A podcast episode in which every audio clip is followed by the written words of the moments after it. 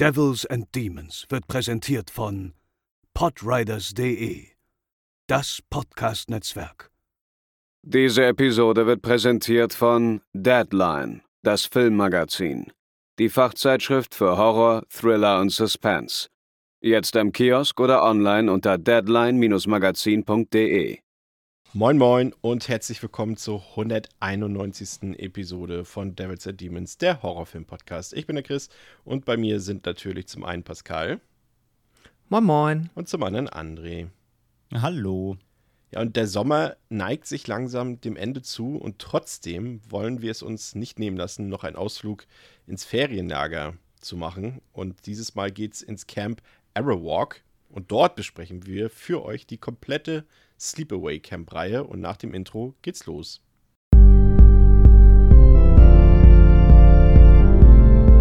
They're coming to get you, Barbara. They're coming for you. Ja, diese Episode, Pascal wird sich noch dran erinnern können, ähm, war ursprünglich mal geplant als Episode 96. Ähm, ich glaube, ich war mir ziemlich sicher, zumindest haben meine, meine Skripte, die ich gefunden habe, das hergegeben, war die Vorbereitung eigentlich schon komplett fertig. Aber aufgrund meines Umzugs nach Hamburg haben wir die Episode dann gecancelt oder geschoben und das ist jetzt ja echt schon fast 100 Episoden her, Pascal. Hast du dich, kannst du dich noch erinnern? Hast du das damals auch schon vorbereitet gehabt, komplett? Äh, ja, ich äh, erinnere mich. Ich habe auf jeden Fall die ersten beiden gesehen und ich glaube dann noch mal ein Jahr später, aber jetzt unabhängig vom Podcast, dann den dritten auch noch mal ähm, in so einer ja, äh, Camp Horror Sommer Session, die ich da gemacht habe, um ein bisschen was nachzuholen. Aber war auf jeden Fall ähm, doch damals meine erste Berührung mit dem Franchise und jetzt ja noch mal neu vorbereitet dann ist es tatsächlich heute mal, es ist keine Premiere, aber es ist eine Ausnahme, dass äh, du tatsächlich äh, gemeinsam mit mir Vorerfahrung hast in diesem Franchise und André, glaube ich, komplett der Debütant ist bei Sleepaway Camp, oder? Das ist korrekt. Und hast du irgendwas erwartet? Ich meine, ich glaube zu wissen, dass du den Twist schon im Vorfeld kanntest, aber ansonsten äh, irgendwas, hattest du Erwartungen? Bist du automatisch schon gedanklich Richtung Freitag der 13. gegangen aufgrund des Settings? Ja, was heißt 13. Also natürlich habe ich so ein bisschen die Erwartung gehabt, dass es eben natürlich genau in diese Sparte reinschlägt. Muss dazu aber auch sagen, beim ersten, ähm, ich war da auch leider schon gespoilert, also ich kenne, kannte auch schon den Twist tatsächlich, weil ich irgendwann das mal gelesen hatte, in einem Artikel quasi aus Versehen. Ähm, das heißt, es war leider, leider keine Überraschung mehr für mich, aber rein von der gesamten Atmosphäre, Aufwachung und so weiter habe ich natürlich schon ähm, ja, es war ja die Hochzeit einfach der Camp-Slasher und äh, habe da natürlich genau die, die, die Sparte, die Atmosphäre, ähm, die Machart von damals durch erwartet, klar. Ich war ja tatsächlich noch nie in meinen Ferien in irgendeinem Feriencamp oder Pfadfindercamp oder Sommerlager oder sowas. Äh, wie sah es denn bei euch aus in der Kindheit? Habt ihr mal an solchen, solchen Aktivitäten teilgenommen, Pascal? Und wenn ja, wie war es? Kann man das vergleichen? Äh, Laufen da lauter nackte Mädchen rum und, und, und Typen in kurzen Hosen? Äh, ja, ich war in einem Ferienlager ähm, in meiner, ja, ich würde sagen, späten Kindheit, frühen Pubertät im Harz, im deutschen, im, im Gebirge. Und ja, mit einem Kumpel damals zwei Wochen und jetzt war natürlich das von dem Style der ähm, Counselors, wie man so schön sagt, dort jetzt leider nicht so wie in den 80ern. Aber es war, war schon schön, es hat mir Spaß gemacht und es kann auch gut sein, dass das auch so ein bisschen mit der Grund dafür ist, dass ich halt ein gewisses Fable halt für diese, aber ja auch gerade sehr amerikanische ähm, Camp-Romantik habe. Also so war es natürlich nicht. Also es war jetzt nicht genau so, wie man sich jetzt vorstellt, wie es in so einem typischen amerikanischen Sommercamp ist, aber es war auch cool. Und eigentlich ganz witziger Querverweis zu unserer Resident Evil-Folge, die ja nicht so lange her ist. Ich habe damals ja erwähnt, dass ich bei den Spielen etwas gebraucht habe und beim ersten Mal mit dem zweiten Teil Angst hatte, bevor ich dann es wirklich gespielt habe. Und in diesem Ferienlager habe ich dann irgendwann, ich glaube am vorletzten Abend, war da irgend so ein Dude, der bei uns auf dem Zimmer war und da hat mir mich dann irgendwie zwei Stunden äh, zugetextet, wie toll Resident Evil 2 ist. Und danach habe ich es dann nach diesem Ferienlager dann auch ähm, angefangen und dann hat sich da auch meine Liebe entfacht, genau. André, ja. André wie sieht es bei dir aus? Mhm. Also nicht so richtig Camp Camp, also schon auch so mit, also jetzt nicht, nicht campen, campen, aber ja auch mit Hütten und da ein paar Tage bleiben schon. Aber war ich wirklich echt noch super jung, da gab es bei uns ähm, immer so eine äh, organisierte Fahrt halt ähm, und dann war da halt so ein typisches keine Ahnung, einfach den ganzen Tag abhängen und äh, wird halt ein bisschen Lagerfeuer gemacht und im Wald gespielt und ich hatte jedes Mal 342 Zecken am ganzen Körper. Da hat man sich irgendwie darüber noch nicht so viele Gedanken gemacht wie heute, beziehungsweise weiß ich nicht, waren früher Zecken noch nicht so gefährlich wie heute. ähm, äh, und äh, 1000 Bienenstiche und ja, aber das war, ich weiß gar nicht, war ich da mehr? Ich weiß, also einmal war ich auf jeden Fall damit, aber es war wirklich, das war, das war wirklich noch so ähm, da, war ich vielleicht so, weiß ich nicht, sieben, acht oder so. Also es war wirklich früh. das war so ein richtiges äh, Kids-Camp mit natürlich auch mit viel Elternbegleitung mhm. und so. Und ähm, aber ja, das, sowas habe ich ja früher auch mal gemacht, ja. War ich aber tatsächlich aber auch nie da, also ich war nie richtig der Fan, weiß ich auf jeden Fall. Ich bin da immer eher mitgefahren, weil meine Eltern wollten, dass ich da mitfahre. Ähm, aber war jetzt nie so der Fan davon, da irgendwie groß äh, lange von zu Hause weg zu sein. ich hätte da mal Angst vor, weil ich dachte, so, wenn meine Eltern jetzt irgendwie sagen, ja, diesen Sommer haben wir mal genug von dir, du gehst jetzt dahin. Und dann dachte ich, hatte ich so richtig panische Angst, dass ich irgendwie so sechs Wochen lang ohne meine Freunde verbringen muss im Sommer mhm. und dann wiederkomme und alles verpasse, was da irgendwie passiert ist, aber musste zum Glück da nie hin. Äh, Pascal, äh, gab es denn da auch so, also wir sehen das ja hier auch in, in, in dem Camp, Camp Arrowwalk, über das wir gleich reden, dass sie natürlich auch so Spiele machen wie Capture the Flag und solche Sachen, ähm, die da äh, aufgezogen werden von den Aufsehern. Äh, gab es sowas auch bei dir oder ist das eher so eine amerikanische Sache? Nee, das gab's schon. Also ich weiß auch, dass wir das immer ganz oft auf Klassenfahrt gemacht haben. Das war auch immer ganz cool. Aber sowas ähnliches gab es dort definitiv auch, ja. Also so eine Art Schnitzeljagd und auch so ein, ja, im Deutschen hat man dann gesagt Räuber und Gendarm, wo man dann halt irgendwie zwei Teams aufstellt und dann äh, müssen halt welche weglaufen und äh, genau. Das war auf jeden Fall auch ein Thema. Und also das ist schon ein bisschen, es ist schon auf eine gewisse Art und Weise ähnlich. Wahrscheinlich ist es einfach dann nur die Optik, die es dann wieder unterscheidet, weil man dann halt nicht in diesen Holzhütten lebt, sondern halt in, ja, so alten, ja, Jugendherbergen in der Regel. Und dann ist man da in der Natur, wandert durch die Gegend, geht auch mal an einem See schwimmen. Und das war schon alles ganz cool. Ich weiß noch, dass ich damals, ich war halt, glaube ich, elf oder zwölf. Und da waren auf jeden Fall auch Kids, die waren halt so 14, 15. Und dann ist das, was man ja auch aus jedem Camp Horror Slasher kennt, dass da dann halt irgendwelche Romanzen irgendwie anfangen. Ja, ja. Und ich fand das alles ganz eklig und unangenehm, dass die da irgendwie miteinander rumgeknutscht haben. Und ich war so, ew, das mochte ich gar nicht. Aber ähm, ja, ich musste ja nicht mitmachen, deswegen war es okay. Aber das ist interessant, weil das ist mir auch äh, aufgefallen in den Filmen, die wir gleich besprechen, dass dort eben auch verschiedene Altersgruppen dort zugegen sind. Ne? Das sieht man ja, glaube ich, ja. sogar vor allem im ersten Teil auch dieser eine Typ, der ja schon recht muskulös ist und dort, als ihr nennt euch das auch der, der äh, oben mit auf dem Dach steht, als sie dort diese Wasserbomben runterwerfen und der sieht irgendwie gefühlt zehn Jahre älter aus als äh, die anderen dort irgendwie, aber das äh, passt ja dann zu dem, was du gerade gesagt hast. Ja. Ähm, aber mu muss ich auch sagen, ich finde es ich finde es immer super schwierig in ganz vielen aus diesen 80er Jahren Camp-Filmen dann immer noch mal diese und den Unterschied zwischen was ist jetzt ein Counselor und was ist jemand, der da als, als Gast ist. Das ist halt ganz oft verschwimmt das so, wenn sie nicht gerade Uniform tragen, die Counselor. Wenn man nicht abgeholt wird aus dem Camp von den Eltern, dann wird man automatisch ja. zum Counselor, glaube ich. Genau. ja, lass uns mal losfahren. Ähm, zum ersten Film, den wir heute besprechen. Sleepaway Camp äh, aus dem Jahre 1983, auf Deutsch Blutiger Sommer, das Camp des Grauens. Ähm, der hat auf Letterboxd eine Durchschnittswertung von 3,3 von 5. Auf der IMDb sucht André mir gleich raus, während ich weiterrede. Äh, der Film läuft 85 Minuten und hat 350.000 Dollar gekostet und hat damit 11 Millionen Dollar eingespielt. Und es ist tatsächlich ziemlich interessant, dass der Regisseur Robert Hilzig, ähm, der hat den Film seiner verstorbenen Mutter gewidmet und hat die Kosten für den Film quasi aus dem Fundus geschöpft, äh, quasi aus dem Geld, das er geerbt hat nach dem Tod seiner Mutter. Er hat es also quasi auf eine Karte gesetzt und hat es äh, komplett ausgegeben für diesen Film. Und zu Recht, 11 Millionen Dollar klingt erstmal gar nicht so viel, aber wie gesagt, bei dem Produktionsbudget ähm, hat er das äh, ja um einiges wieder eingespielt und der wurde ja quasi ein Hit, auch ziemlich unerwartet und gilt ja auch heute als Kultfilm. Also hat er in dem Sinne alles richtig gemacht. Ähm, wenn ihr den Film sehen wollt, wird es allerdings in dem Fall ein bisschen schwieriger dieses Mal, denn der erste Teil hat noch immer keinen offiziellen deutschen Release, glaube ich. Äh, wenn ich das richtig gesehen habe, zumindest nicht auf Blu-ray und auch auf DVD gibt es, glaube ich, auch aktuell nicht zu kaufen. Ähm, es gibt ein Bootleg aus Spanien. Wie gesagt, ihr kennt ja die Thematik mit Bootlegs. Das ist jetzt auch keine Kaufempfehlung in dem Sinne äh, für euch. Ähm, aber falls ihr den sehen wollt, wäre das eine Option. Es gibt auch ein Bootleg aus Dänemark mit dem ersten und dem zweiten Teil, wenn ich mich nicht irre. Und ansonsten könnt ihr natürlich auch aus den USA ähm, von Shout Factory importieren. Da müsste es, glaube ich, die ersten drei Teile geben, wenn ich mich nicht irre. Äh, die haben natürlich auch eine super Qualität, aber sind dann eben auch an ihren Region-Code gebunden. Und André hat bestimmt für mich die IMDb-Bewertung schon rausgesucht. 6,3.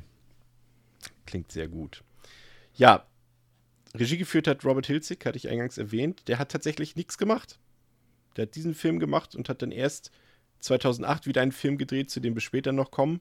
In der Zwischenzeit wurde er Anwalt und hat irgendwie so völlig vergessen, dass er mal diesen Film gedreht hat und auch, dass der so einen Kultstatus errungen hat. Äh, viele Jahre später haben ihn dann Fans mal darauf hingewiesen, haben gesagt, ey, du hast da einen krassen Film gemacht, warum hast du nie wieder was gemacht? Und deswegen hat er dann 2008 einen anderen Film gedreht. Wie gesagt, dazu kommen wir später noch. Aber das ist tatsächlich auch sehr selten, André, oder? Dass man, sag mal, das ist ja ein erfolgreicher Film gewesen. Ne? Der hat ein Vielfaches, ich glaube, das 30-fache seines Budgets hat am Ende eingespielt. Ähm, das ist schon seltsam, ne?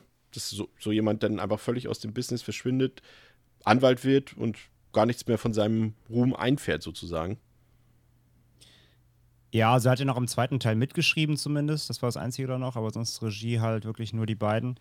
Hm, ja, keine Ahnung, vielleicht hat er einfach keine Lust gehabt, vielleicht war es gar nicht sein Traumjob, vielleicht wollte er einfach mal was ausprobieren und wie du sagst, halt, der Erfolg war ja auch nicht erwartet und vielleicht hat es noch ein bisschen überrumpelt. Keine Ahnung, schwer zu sagen, aber ja, hatte vielleicht andere, andere Visionen für, seine, für sein Leben als Regisseur. Ja, im Cast haben wir ein paar interessante Namen, sicherlich äh, auch aus heutiger Perspektive. Phyllis Rose, die hier die Hauptrolle spielt, die ist ja sowas wie eine Genre-Ikone geworden. Äh, ist auch auf vielen Conventions anzutreffen, ist bei vielen Horrorfans wirklich eine sehr, sehr beliebte Schauspielerin. Hat aber eigentlich gar nicht so viele interessante Sachen gemacht, abgesehen von Sleepaway Camp. Also sie hat einen Auftritt in Hatchet 4 ähm, Extremity, da hatte ich sie kurz gesehen. In Death House hat sie mitgespielt und sie wird bald auch in Terrifier 2 zu sehen sein. Aber ansonsten hat sie ja eigentlich gar nicht so viel gemacht, was für ihren großen Ruf gesorgt hat. Aber das wird einfach größtenteils eben mit Sleepaway Camp zu tun haben. Da bin ich mir ziemlich sicher. Sie selbst war erst 13 Jahre alt, als der Film gedreht wurde. Und das ist tatsächlich sehr ungewöhnlich für so einen Spielfilm, weil normalerweise, und das haben wir ja auch schon sehr oft hier thematisiert, werden ja auch gerade für so Teenager-Rollen ja oft Schauspielerinnen und Schauspieler besetzt, die äh, volljährig sind. Ähm, allein aus den ganzen Restriktionen, die sich ja gesetzlich ergeben, wenn man irgendwie nachts drehen will, wenn man Gewaltszenen drehen will, wenn man Sexszenen drehen will und so weiter. Ähm, dann macht, macht sich das als Studio natürlich deutlich legaler und leichter. Aber sie war tatsächlich erst, wie auch viele andere Schauspielerinnen und Schauspieler, ähm, am Set äh, minderjährig tatsächlich und äh, durfte dann ihren eigenen Film auch im Kino nicht sehen. Das haben wir, glaube ich, ich weiß gar nicht mehr, wo wir das schon mal hatten, aber ich glaube, bei Daniel Harris war es, glaube ich, ne, bei Halloween 4 und 5, glaube ich. Da war das und auch. Shining? Shining, genau, war es auch der Fall. Stimmt, ja. Aber es ist tatsächlich selten. Das, äh, aber das spricht ja schon mal dafür, dass man es hier ein bisschen authentischer haben wollte, Pascal. Ne? Wir werden es ja gleich noch im Laufe des Films auch erfahren, dass wir ja tatsächlich, mhm. äh, sag ich mal, nicht das Freitag der 13. Camp-Publikum haben, sondern wirklich so, wie du es vorhin auch gesagt hast, wie es bei dir war, 12-Jährige, 13-Jährige, natürlich auch ein paar ältere, aber es ist bunt gemischt und wirkt dadurch relativ authentisch, oder? Ja, auf jeden Fall. Das ist eh etwas, was ich jetzt dem Film, dem ersten Teil, äh, hoch anrechne. Das macht er besser als sehr viele Freitag der 13. Ähm, Sequels, dass sie halt wirklich eine Camp-Atmosphäre erzeugt wird, die sich wirklich sehr glaubwürdig anfühlt. Also ich habe überlegt, ich war kurz davor, jetzt nochmal The Burning zu gucken, einfach nur um das zu vergleichen. Ich weiß, ich habe es da nämlich auch sehr gelobt, ähm, welcher Film da für mich jetzt besser wegkommt, aber ich würde sagen, ja, das schafft der Film auf jeden Fall sehr gut. Ansonsten haben wir Robert Earl Jones dabei, den kennt man aus The Sting, aus Die Glücksretter vielleicht noch und seinen Nebenrollen, die er dort gespielt hat, Maniac Cop 2. Und wir haben Mike Callan mit dabei, das ist auch ein Gesicht, das man, gerade wenn man auch ältere Filme viel guckt, äh, durchaus kennt. Das war auch sein letzter Film, also er war äh, krebskrank, auch schon beim Dreh des Films war er schon im Endstadium seines Lungenkrebses und ist dann auch ähm, ein paar Monate bevor der Film dann in die Kinos kam, verstorben. Äh, Pascal, Sleepaway Camp, worum geht's? Die vierjährigen Zwillinge, Angela und Peter, baden mit ihrem Vater in der Nähe des Camps Ararak in einem See. Ein Motorboot, gesteuert von leichtsinnigen jungen Leuten aus dem Camp, gerät außer Kontrolle und tötet Angelas Zwillingsbruder und ihren Vater. Acht Jahre später. Angela verbringt mit ihrem Cousin Ricky die Ferien im selben Camp, in dessen Nähe der Unfall geschehen war. Durch den damals erlittenen Schock ist Angela ein scheues, unnahbares Mädchen geworden. Für die anderen Jugendlichen ein willkommenes Opfer für gehässige Scherze. Doch dann bricht im Camp Arawak eine mysteriöse Todesserie aus. Ja, tatsächlich war ähm, der Autor und der Regisseur Robert Hilzig war tatsächlich mal selber als Kind in diesem Camp, in dem das hier gedreht wurde. Fand ich tatsächlich auch ziemlich interessant. Mhm. aber gut, scheinbar hat es ihm gefallen, sonst hätte er das wahrscheinlich nicht dahin verlegt.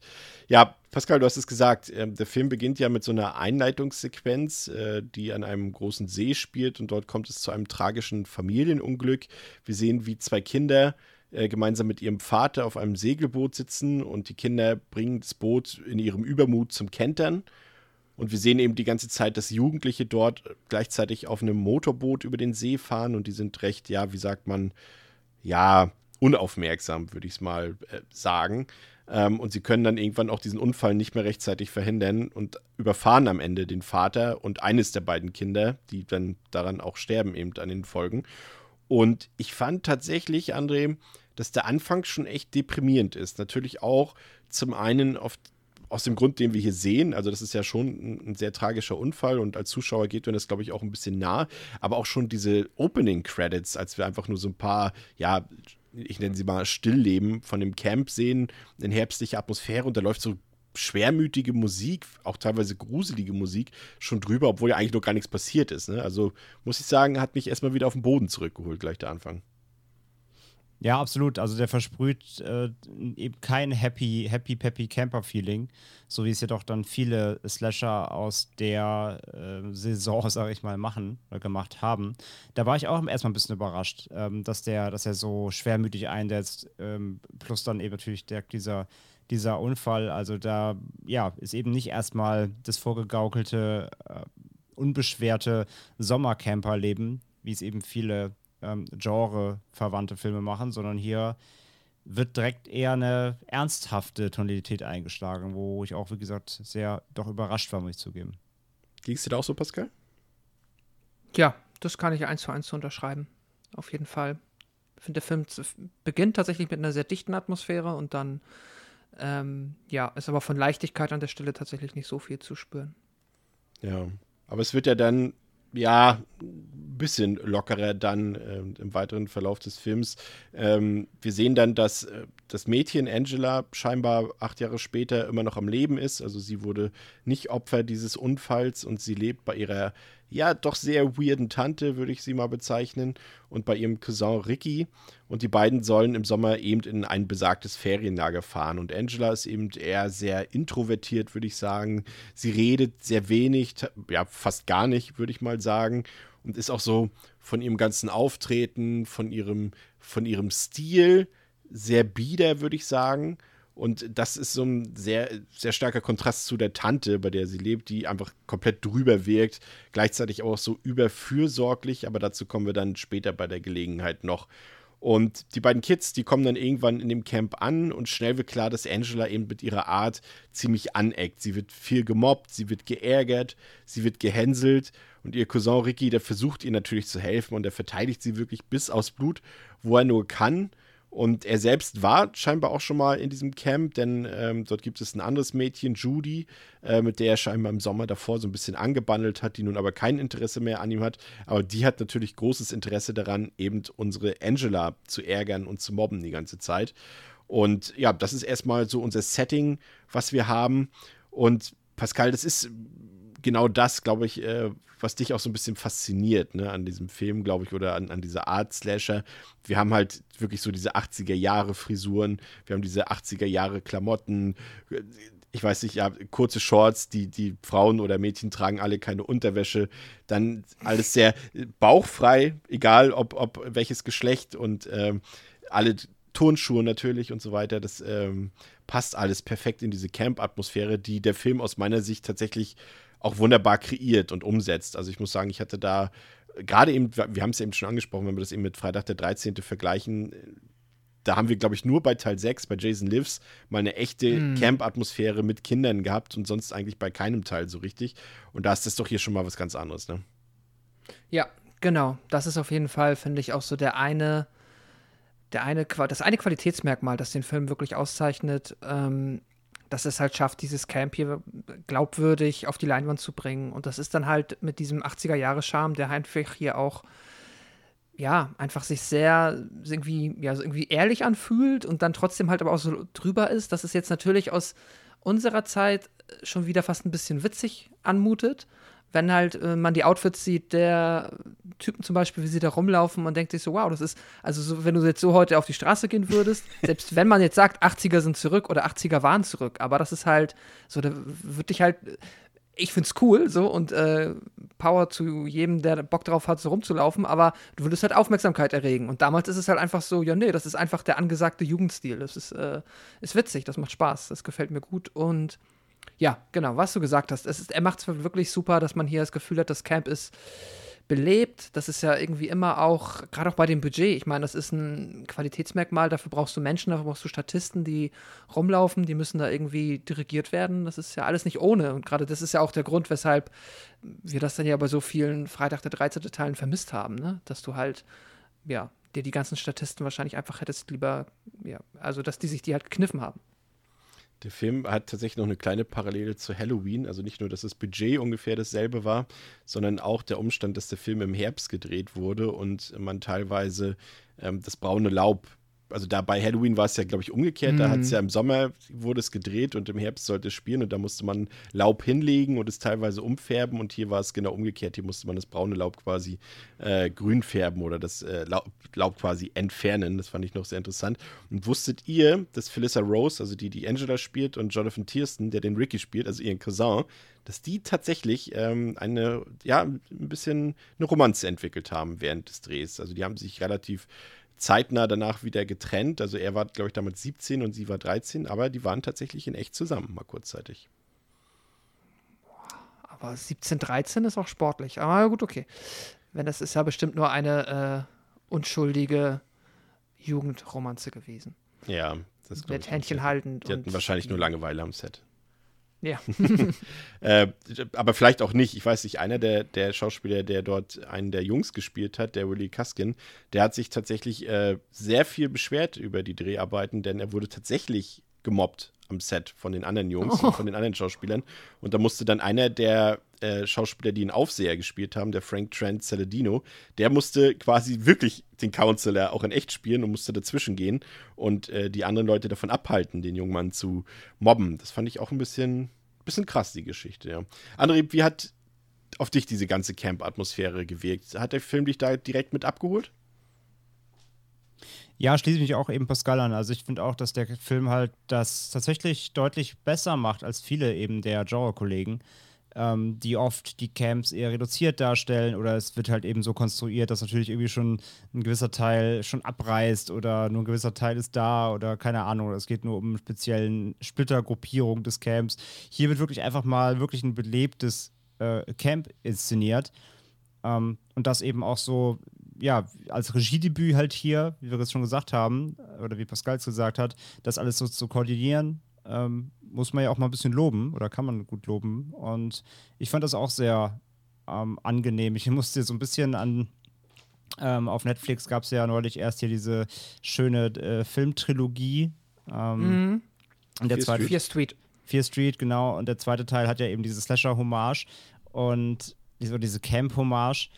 Und da könnte Sleepaway Camp fast die Vorlage sein. So. Also so dieses Gefühl ähm, haben sie da rekreiert und das funktioniert hier in Sleepaway Camp eben im Original quasi sehr, sehr gut.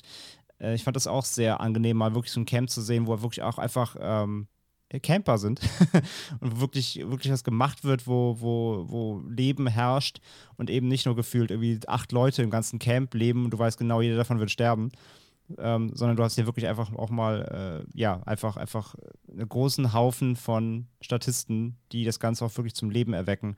Und es fühlt sich nicht nur an, wie die, dass die da rein platziert werden, um dann eben abgemurkst zu werden. Das fand ich, fand ich gut, ja. Der Film wird dann, ja, auch schon wieder ziemlich schnell doch ein bisschen drastischer. Äh, da wird auch wieder ein Thema aufgeworfen, was sich irgendwie so ein bisschen durch die komplette Reihe zieht. Äh, das habe ich auch nicht so ganz verstanden, warum. Dazu kommen wir gleich noch. Auf jeden Fall wird Angela ähm, von einem Koch dort, äh, der scheinbar pädophil ist, ähm, im Camp sexuell belästigt. Ähm, das kann ihr Cousin Ricky gerade noch verhindern, dass es zu was Schlimmerem dort kommt. Und ähm, diese Person, also dieser pädophile Koch, der wird wenige Momente später dann von einer unbekannten Person mit dem Kopf und mit dem Oberkörper oder auf dem Kopf und auf dem Oberkörper mit kochendem Wasser übergossen. Aber die Geschehnisse, die dort ähm, ja, die Sachen, die dort geschehen sind, die werden dort erstmal geheim gehalten. Und so geht dann der Camp-Alltag auch erstmal weiter. Die Jungs machen halt ihren Jungs-Stuff und die Mädels machen ihren Kram. So gibt es zum Beispiel, Pascal, das vermutlich längste und langweiligste Baseballspiel aller Zeiten für den Zuschauer zu begutachten. Ja, es ist wirklich lang. Also es ist halt keine Ahnung. Es ist der Film hat viele dieser Camp, ich nenne sie mal wieder so Slice of Life Momente, weißt du, wo du einfach nur ein bisschen komplett vom Slasher-Plot losgelöst halt äh, siehst, was die Kids machen und wie sie sich ärgern, was für ein Quatsch sie machen. Und ja, es ist aufregend, ist es nicht. Ähm, hilft natürlich irgendwie trotzdem dabei, so ein bisschen dieses Camp-Feeling ähm, zu untermauern und das zu unterfüttern. Also, dass du halt so richtig diese ganzen Erlebnisse siehst, die sie machen. Das ist schon, ich finde es charmant. Ich kann aber auch jetzt, ähm, ich würde jetzt aber auch niemanden widersprechen, wenn er sagt, äh, das ist ein bisschen, ähm, fühlt sich was an wie ein Lückenfüller oder ist auch ein bisschen zu lang geatmet. Äh, zu lang. Kennen wir ja auch von Freitag der 13. Ne? Irgendwie muss der Film ja. voll werden. André, ähm, ich habe es eben erwähnt, das erste Opfer im Film des Killers ist eben dieser Koch, der scheinbar auf, auf minderjährige Mädchen steht. Das ist so ein Thema, das zieht sich irgendwie so ein bisschen durch die Reihe, habe ich ja eben schon erwähnt, ähm, dass dort erwachsene Counselor ähm, teilweise ja wirklich, also Leute, die irgendwie teilweise 50 oder 60 sind, äh, dann mit ihren jüngeren Counselern oder vor allem oder eben mit den Camp-Teilnehmerinnen rummachen dort und sich zu irgendwelchen sexuellen Abenteuern verabreden. Ähm, ich weiß nicht, das hat mich schon ein bisschen gestört, muss ich sagen. Das war irgendwie, also ja, doch, also spätestens als hier, ich glaube, Mel heißt er ja, kommen wir ja später auch noch zu, dort mit dem einen Mädchen sich dort verabredet. Da kommt es ja zu nichts, weil sie ja vorher äh, stirbt im Film, aber das war schon ein bisschen grotesk, oder? Und vor allem, dass sie sich das zumindest durch die ersten drei Teile, nee, im fünften ja auch, ne? Dass sie das, das auch, ja. immer einbauen, fand ich echt ein bisschen. Es hat mich gestört, bin ich ehrlich. Ja, ich, ich ich kenne die Intention nicht. Ich habe dazu jetzt auch nichts gelesen. Irgendwie, ich weiß nicht, ob es dazu Aussagen gibt. Äh, es kann halt eine Kritik sein, natürlich. Ne? Also, dass man halt auch nach dem Motto, ähm, ja, fast so Urban Legend-mäßig, äh, passt auf, wenn ihr eure Kinder so Camps schickt, ihr wisst nie, was die, was die Betreuer im Schilde führen, so. Kann halt auch da in die Richtung gehen. Also gab hundertprozentig ja schon irgendwelche Fälle von Pädophilie in solchen Summercamps. Weiß ja nie, wer da irgendwie ähm, die Dinger leitet. Aber ja, dass sie das halt hier so als. Es ist ja auch eine Art Redemption irgendwie, ne? Also es ist irgendwie auch nur so ein Plot-Device, um auch wieder dann eine Rache oder einen Mord auch ein bisschen zu rechtfertigen oder dass du auch dann quasi äh, eine Figur dann immer hast, wo du dir auch irgendwie wünschst, dass sie stirbt, so als ähm, ja, Rache, Rache-Plot-Device.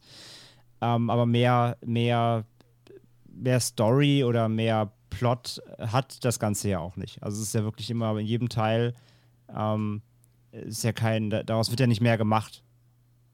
Ist ja nicht so, dass es dann irgendwie auffliegt oder so, ja. sondern meistens ist es ja auch so, die mhm. Handlung findet statt, du siehst es als Zuschauer, aber die anderen Charaktere kriegen es ja auch so gar nicht mit.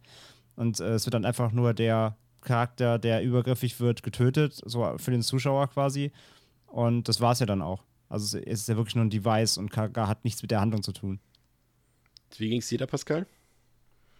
Ja, ich finde das auch seltsam. Also einerseits, den Koch finde ich hier auch immer, mh, hm, den, der ist wirklich unangenehm. Es gibt ja auch noch, glaube ich, wenn die Kids ankommen, so ein bisschen diesen Ja, er Dialog sagt ja irgendwie sowas von wegen, guck dir mal die, oh. ich weiß nicht mehr genau was, da hat er so ein bisschen genuschelt, aber er, er, er kommentiert auf jeden Fall so. die, die Körper der jungen Mädchen dort. Ja, während halt auch seine Kollegen, die mit ihm da arbeiten, ähm, das halt jetzt auch so mehr lachend hinnehmen und das wirkt so ein bisschen wie, als wäre er ist halt so der der, ja, das weiß man halt jeder und der ist ja auch schon lange hier. So, solche, so wird mir das irgendwie verkauft und das macht es dann in dem Sinne natürlich super unangenehm, weil das anscheinend erstmal toleriert wird. Und das jetzt ja auch nun wirklich, also das ist eine sehr unangenehme Szene. Dann kommt die Angela, kommt da in die Küche und er äh, geht auf sie zu, macht die Hose auf. Das ist halt jetzt auch einfach mal, ähm, ja, verdammt drastisch. Und dafür gibt es dann natürlich den Revenge-Part. Ah, trotzdem ist es, äh, ich weiß nicht, ob das irgendwie so ein bisschen ein unbeholfenes Manöver ist, um dem Zuschauer oder der Zuschauerin zu suggerieren, dass die Kids da halt nicht sicher sind oder einfach nur die Motivation, ähm, um dann halt den ersten Kill zu vollführen, wirkt ein bisschen, für auf mich immer noch ein bisschen unbeholfen. Und mhm. genauso wirkt auch dieses Trope, mit dem, in welcher Iteration dieses Camps wir uns auch befinden, dass der ältere Mann, dem, der dann halt hier alleine oder dann später auch manchmal geteilt die Leitung übernimmt, halt mit einem viel jüngeren, ja, entweder Counselor oder tatsächlich auch ähm, einfach nur einem Gast des Camps dann eine Romanze eingeht, ist super unangenehm. Ich, da bin ich mir auch wieder nicht sicher, ob das irgendwie auch nur so krude, so eine, so ein Male-Gaze-Fantasie befriedigen soll, im Sinne von, dass man sich dann da mit dem identifizieren kann und dann, äh, ah, weiß ich nicht, fand ich auch schräg, weil wie du gesagt hast oder wie ihr ja gesagt habt, ähm, dass dann auch plottechnisch innerhalb dieses Franchises, ähm, es wirkt wie so ein Running Gag, aber nicht, dass es irgendwann mal irgendwas mit irgendeiner Geschichte zu, ja. zu tun gehabt hätte. Ja, schon ja. ein bisschen seltsam. Ja, man, wie André schon gesagt hat, man kann dazu jetzt irgendwie auch irgendwie nichts lesen und es ist ja auch nicht so, als würde jetzt äh, es sind ja auch verschiedene Regisseure daran beteiligt gewesen, ob sie jetzt einen Trope beibehalten wollten und quasi der Ursprung jetzt die Hilzig war. Und die anderen Regisseure einfach gesagt haben, okay, wenn der das drin hatte, dann lassen wir das halt auch so drin, also als Trademark irgendwie, aber keine Ahnung. Naja, abends gibt es dann, ja, abends gibt es dann auf jeden Fall äh, Kinderdisco, das kennen wir alle von Klassenfahrten oder von äh, irgendwie solchen Ferienlagern. Und dort äh, sind ein paar Jungs, die Angela angraben. Ähm, das gefällt Ricky gar nicht, der dann irgendwann mit diesem Cowboy-Hut, glaube ich, kommt der da auf diese Party, ne? Falls ich mich äh, nicht mhm. irre. Und äh, geht dazwischen und sagt, ey, was sollt ihr, lasst Angela in Ruhe. Und dann gibt es eben noch einen anderen Kumpel von Ricky, der interessiert sich tatsächlich für Angela. Und sie finden, findet das auch eigentlich ziemlich super. Und ähm, sie reagiert auch auf das, was er sagt und wie er empfindet und spricht dann auch tatsächlich. Und ähm, das ist glaube ich, schon mal so ein bisschen, war für mich eine kleine Überraschung, als ich den Film das erste Mal gesehen habe, dass es tatsächlich dachte, das zieht sich jetzt komplett durch, dieses sehr apathische Verhalten von Angela. Tut es ja zum Teil auch, aber zumindest mit ein paar Leuten redet sie ja dann doch und reagiert auch auf die Sachen und scheint ähm, ja etwas, etwas weniger starr zu sein in ihrem Verhalten, als man das ursprünglich dachte. Ähm, und diese streitsüchtigen Jungs, die es äh, mit Ricky vorher aufgenommen haben, die werden dann in der Folge dann ebenfalls äh, tot aufgefunden. Äh, mit, ja, das zieht sich ja auch so ein bisschen durch den Film mit eher spektakulär, unspektakulären, Entschuldigung, mit unspektakulären Killsequenzen.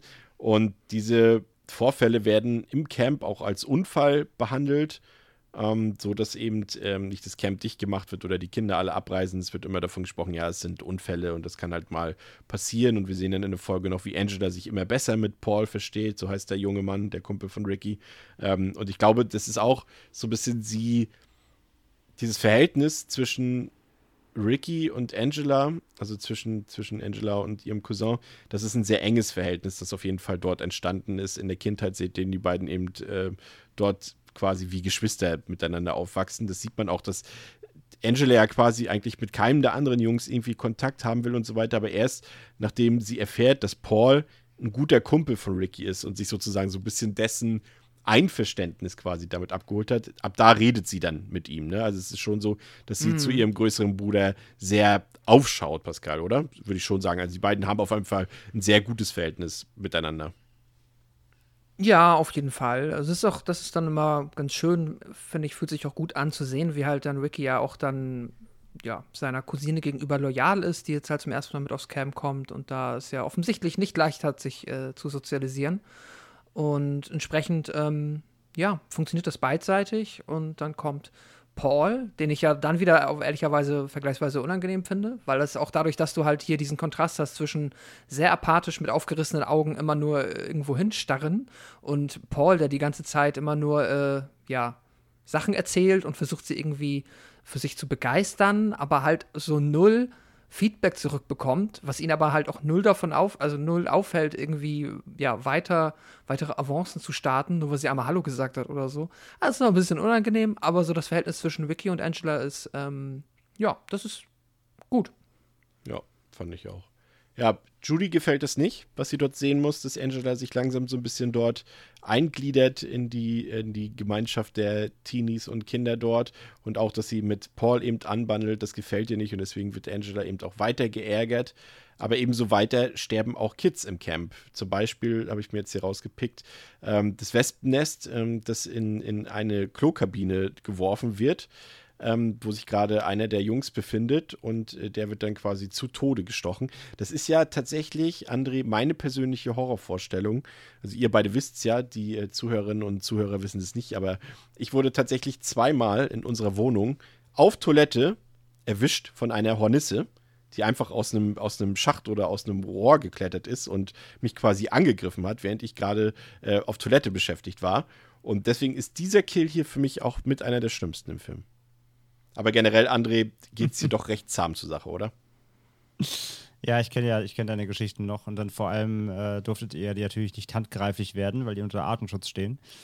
Das macht dann immer besonders Spaß. Ähm, ja, was die Gewalt angeht, man sieht halt in der Regel immer nur das äh, Resultat. Ne? Und die, ich finde die Make-up-Effekte und die FX, was die, was die Leichen dann angeht, sind sehr gut. Ähm, ja.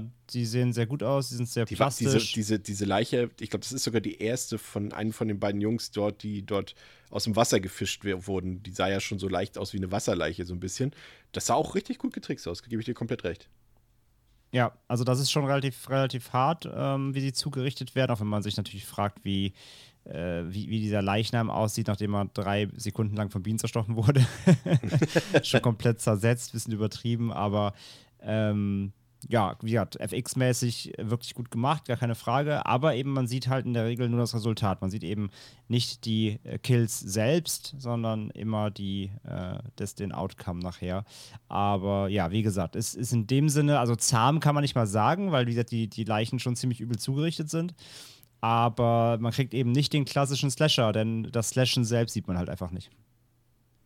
Ja, ja, ich glaube, das ist so ein bisschen einfach auch das Stilmittel, äh, was mit so ein bisschen mit der Auflösung, glaube ich, zu tun hat am Ende. Ne? Da sind halt mit, eben auch ein mit paar sicher, Sachen Mit bei. Sicherheit, ja, ja, mit Sicherheit. Und also man sieht halt die Vorbereitung meistens. Ne? Also man sieht ja quasi immer aus der Ich-Perspektive fast so ein bisschen ja. Jallo-artig fast Auf schon. Auf jeden Fall. Wie die, ähm, äh, wie die der Killer eben da eben vorgeht. Also man sieht eben, wie das Wespennest da reingeworfen wird und das Fenster sich wieder schließt und so weiter. Also man sieht, wie die Sachen äh, hergeleitet werden, aber man sieht eben nicht die Tat selbst meistens. Also zumindest jetzt, wenn es jetzt in dem Fall gibt es ja auch keine, keine äh, Einwirkung ähm, körperliche, sondern wird es ja mit dem Utensil, also mit dem, Wes mit dem Wespennest oder mit dem, äh, ja doch, Wespen werden es sein. Oder wird es ja ausgeführt, aber wenn jetzt einfach eine normale äh, Hieb- oder Stichwaffe genutzt wird, dann sieht man eben nicht die Tat selbst. Ja, ja, und ähm, abends nimmt Paul Angela dann in der Dunkelheit äh, mit zum Strand, wo die beiden sich auch so zart und sanft küssen und ein bisschen miteinander umhertollen. Aber dann, ähm, und das ist, glaube ich, auch das, was, was Pascal ja auch schon meinte oder angedeutet hat, ist Paul eben auch irgendwie ähm, das ist auch durchaus, finde ich, ich weiß nicht, ob es mit Absicht so dargestellt ist, aber durchaus auch ein realistisches Verhalten, was, glaube ich, jeder von uns auch kennt äh, oder schon mal beobachtet hat oder zumindest auf jeden Fall unsere Zuhörerinnen definitiv kennen. Da ist dann halt der Typ, der tut so ein bisschen so, als wäre er anders als die anderen. Ne? Er ist ja ein bisschen einfühlsamer und so weiter, will dann aber trotzdem eigentlich nur das eine und, und geht dir dann auch an die Klamotten und äh, das gefällt Angela überhaupt nicht. Und sie hat noch einen anderen Grund dafür, denn sie bekommt einen Flashback aus ihrer Kindheit und ähm, sie sieht dort oder sie sieht eben dort, wie sie damals gesehen hat, wie sich ihr Vater mit einem anderen Mann ähm, geliebt hat, sozusagen. Also ihr Vater ist, ist homosexuell gewesen scheinbar und das ist auch der Mann, den wir auch am Anfang in der Eingangssequenz schon mal gesehen haben, dort, ähm, als dieses große Unglück passiert ist. Und äh, der Flashback ist auch ganz kurz, aber es sorgt auf jeden Fall dafür, dass sie keine Lust mehr auf Paul hat und auch direkt von ihm wegflüchtet. Und ähm, dann kommt es, wie es kommt. Das hat Judy sich natürlich äh, perfekt ausgemalt, die ganze Situation, dass sich äh, Paul und Angela jetzt hier so ein bisschen gezwistet haben.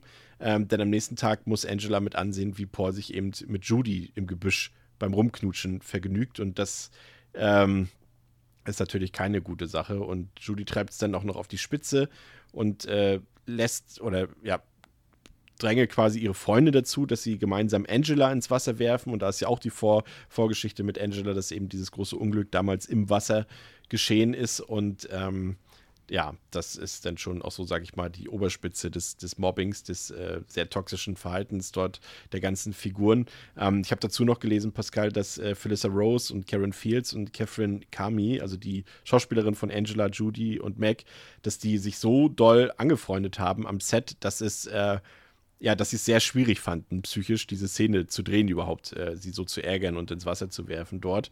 Ähm, aber generell, ja, vor allem dieser Flashback, wie hat er auf dich gewirkt?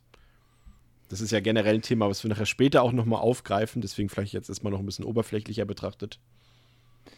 Ja, hat hier, ähm, wenn man jetzt halt auch den Film guckt und noch nicht die Auflösung, naja, entweder kennt oder die sich halt in dem Moment bewusst macht, wirkt das schon ein bisschen out of place. Also gerade weil das irgendwie etwas ist, was ich jetzt in dem Moment in diesem Film auch nicht erwarten würde, dass da jetzt noch ähm, ja, Vergangenheitsbewältigung großartig passiert in den Figuren. Ich meine, klar, es ist irgendwo der Grund, weshalb Angela so ist, wie sie ist.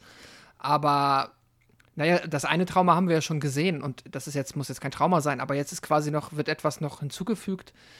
Mm, ja, es ist fast schon ein bisschen viel für den Camp-Slasher-Horror, den man jetzt hier eigentlich erwarten würde, dass man jetzt da noch ähm, an dieser Stelle halt zum ersten Mal halt solche Themen aufgemacht bekommen. Ich meine, ich weiß und wissen wir jetzt, ähm, dass das jetzt auch durchaus einen Grund hat und später dann nochmal aufgegriffen wird. Aber äh, so, wenn man das jetzt einfach so guckt, dann wirkt das da, finde ich, ein bisschen schräg.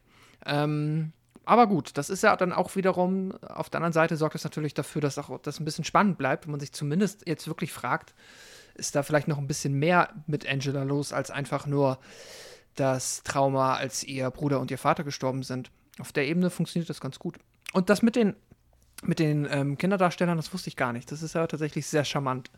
Ähm, weil, ja, es ist, freut einen, freut mich jetzt auch fast, weil ich finde schon, äh, wenn man so ein bisschen empathisch ist, das ist jetzt auch gar nicht so schlecht gemacht, das ist Mobbing, das tut schon weh, wenn man das so mitzieht, weil halt Angela auch jetzt leider gar nicht in der Lage ist, äh, sich dem irgendwie zu widersetzen und immer darauf angewiesen ist, dass entweder halt ein Counselor, also einer von den Aufsehern, oder halt ähm, ihr Cousin ihr da zur Seite stehen. Und ja, ich muss mal sagen, dieses ins Wasser werfen fand ich schon mal schon fast ein bisschen zu plump. Also das ist halt so richtig, ja, ich heb dich jetzt einfach hoch und schmeiß dich dann da hinten hin. Es ist Wirkt halt auch, ein bisschen, so ein bisschen unbeholfen. So ein bisschen irgendwie leider auch so, ja, gerade wenn eben Freitag der 13. ist jetzt nur ein paar Jahre älter und da ist ja auch diese Thematik mit Jason, der ja äh, ertrunken ist und so weiter und mm, Angst hat vor Wasser, das wirkt dann doch schon ein bisschen Stimmt. weniger zufällig. Ja, es mag zufällig sein, aber es wirkt wenig kreativ, André, ne? Ja, also ich meine, das Ganze entsteht natürlich durch die, durch die Anfangsszene. Also natürlich ist die, ist die Angst vor Wasser mit dem begründet, was eben durch ihrer Familie zugestoßen ist. Das kann man ja auch nachvollziehen. Also die, die, die Schlussfolgerung ist ja völlig okay dass es halt natürlich auch Wasser sein muss, genau wie eben im Subgenre eben der, ähm, der, der artverwandte Film eben Freitag auch vorgemacht hat. Klar, äh, stolpert man unweigerlich drüber. Ich finde aber natürlich, dass, obwohl da es hier quasi in der Anfangssequenz dafür ja quasi aber trotzdem eine logische Schlussfolgerung zulässt, ist es in Ordnung. Ja. Ja, ich denke auch. Ist, wie gesagt, es fällt jetzt auch nur auf, wenn du einen Direktvergleich machst. Ansonsten passt das schon. Aber ja, also sie kann ja auch schwimmen, ne? Also sie, die Szene ist letztendlich auch nicht so drastisch. Pascal, du hast es eben schon gesagt, ähm, wie sie hätte sein können, mhm. aber auch nicht sein müssen. Also von daher geht es auch schon in Ordnung. Ähm, nee, nee, deswegen ich sage, es geht ja, es geht ja wirklich nur rein darum, eben weil dieser Unfall am Anfang im Wasser passiert ja. ist. Also die, sie hat halt ein Trauma vom Wasser halt. Genau. Ja. Ja. Ja, also Angela verabredet sich dann abends mit Paul, der sich in der Zwischenzeit eben schon diverse Male für sein schlimmes Verhalten dort entschuldigt hat. Aber Angela scheint das Ganze aber auch nicht, also sie scheint ihm auch noch nicht verziehen zu haben. Also da steckt auf jeden Fall noch was dahinter. Und ähm, es gibt dann in der Zwischenzeit ist das Morden eben auch noch weitergegangen. Das führen wir jetzt ausnahmsweise mal nicht so groß aus, weil André hat es auch vorhin schon ausführlich begründet es gibt eben keine spektakulären Mordsequenzen in diesem Film. Also meistens ist es eben das Entdecken einer Leiche oder eben nur das Resultat dessen. Von daher kann man da auch so ein bisschen drauf verzichten in dem Fall. Auf jeden Fall findet Aufseher Mel unterdessen die Leiche ähm, der in der Dusche erstochenen Mac und er verdächtigt Ricky des Mordes. Er ist auch vorher schon mal ähm, ein, in der Szene, als Angela dort ins Wasser geworfen wird, auch schon mal mit Ricky in Konflikt geraten. Und dann verprügelt er ihn einfach, Pascal. Why? Und ja, nicht irgendwie nur, er batscht ihn nicht nur eine, was schon schön genug wäre, sondern er verprügelt das Kind. Ja, das ist eine ganz, ganz schräge Szene. Was aber auch wirklich, also diese Figur Mel ist eh.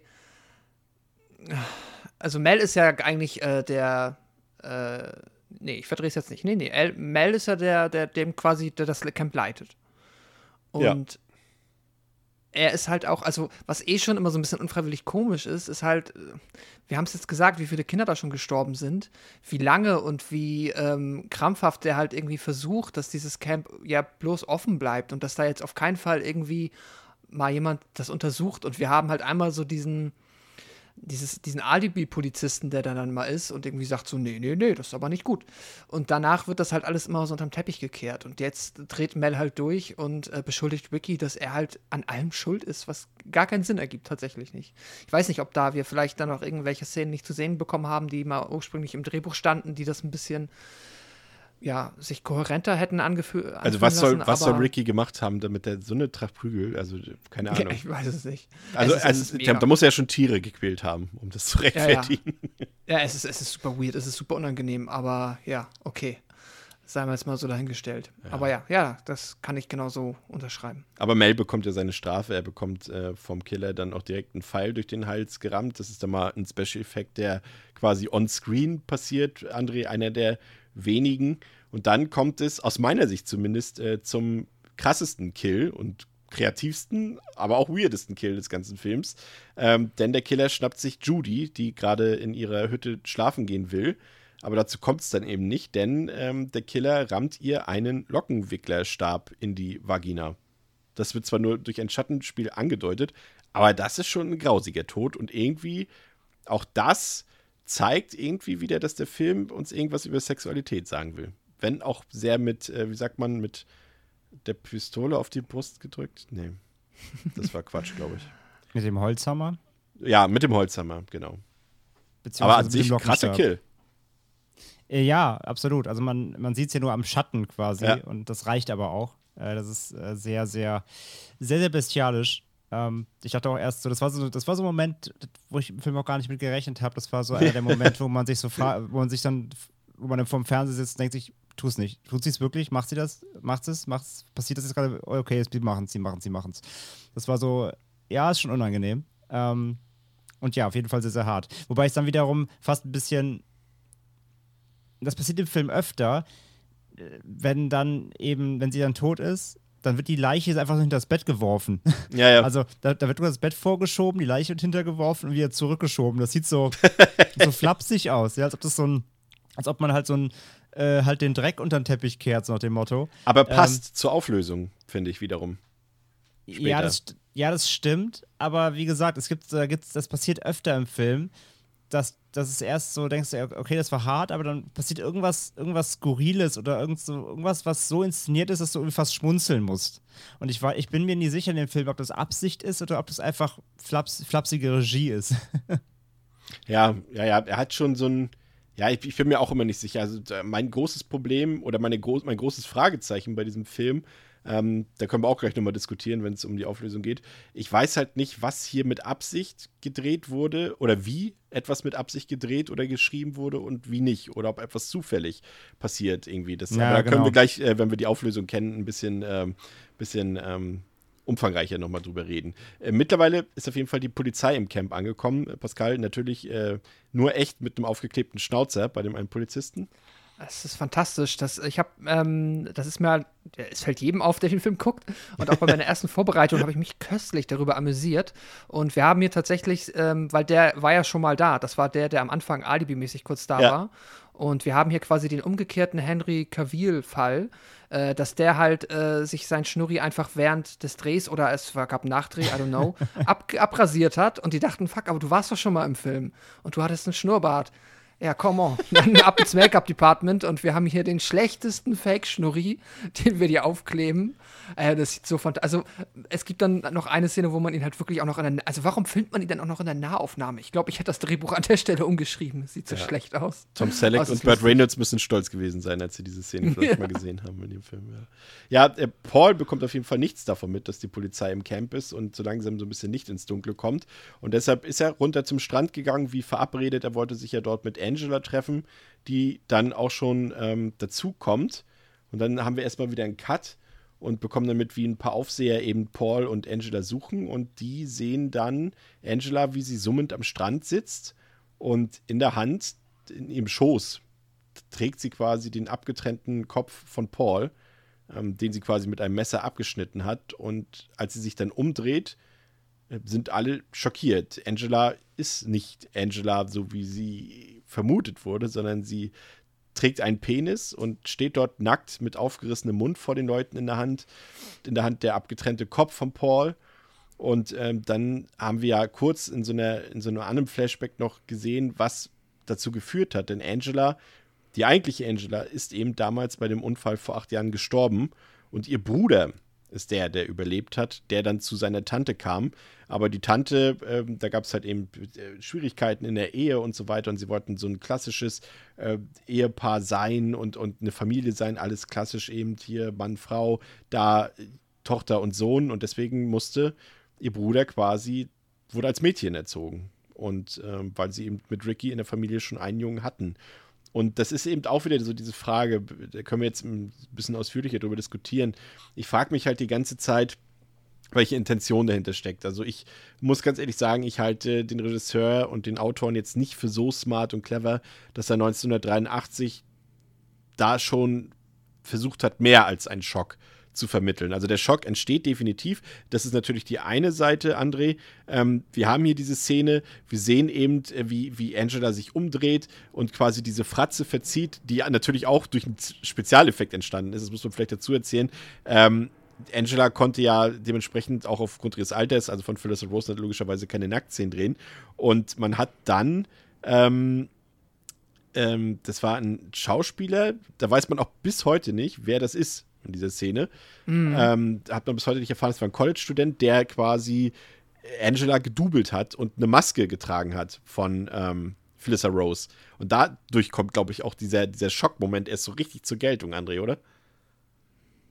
Ja, und vor allem. Einfach weil es so unwirklich aussieht, so, genau, so aber das, surrealistisch. Das, das, genau, das, das, das Surreale daran macht es ja so, so gruselig. Also die Szene ja. hat schon echt einen Impact so. Ähm, aber man sieht es natürlich auch ganz deutlich, weil in der, in, der, in der totalen siehst du halt total, dass es, dass es eine Maske ist und dass es halt ein Prop ist. Und dann wechselt aber die Kamera immer wieder mit dem Close-up von dem Gesicht von Felissa Rose, also dem echten Gesicht. Und sie reißt zwar auch ja so den Mund auf und die Augen auf, aber man sieht halt deutlich, dass natürlich sie ihren, ihren richtigen Mund nicht so weit aufbekommt wie die der, der Make-up-Puppe der Maske, die ja wirklich schon so fast, fast äh, unhuman ähm, das Gesicht da so verzerrt entstellt. Das, das wirkt auch schon wieder so fast ein bisschen, äh, fast ein bisschen frei, unfreiwillig komisch.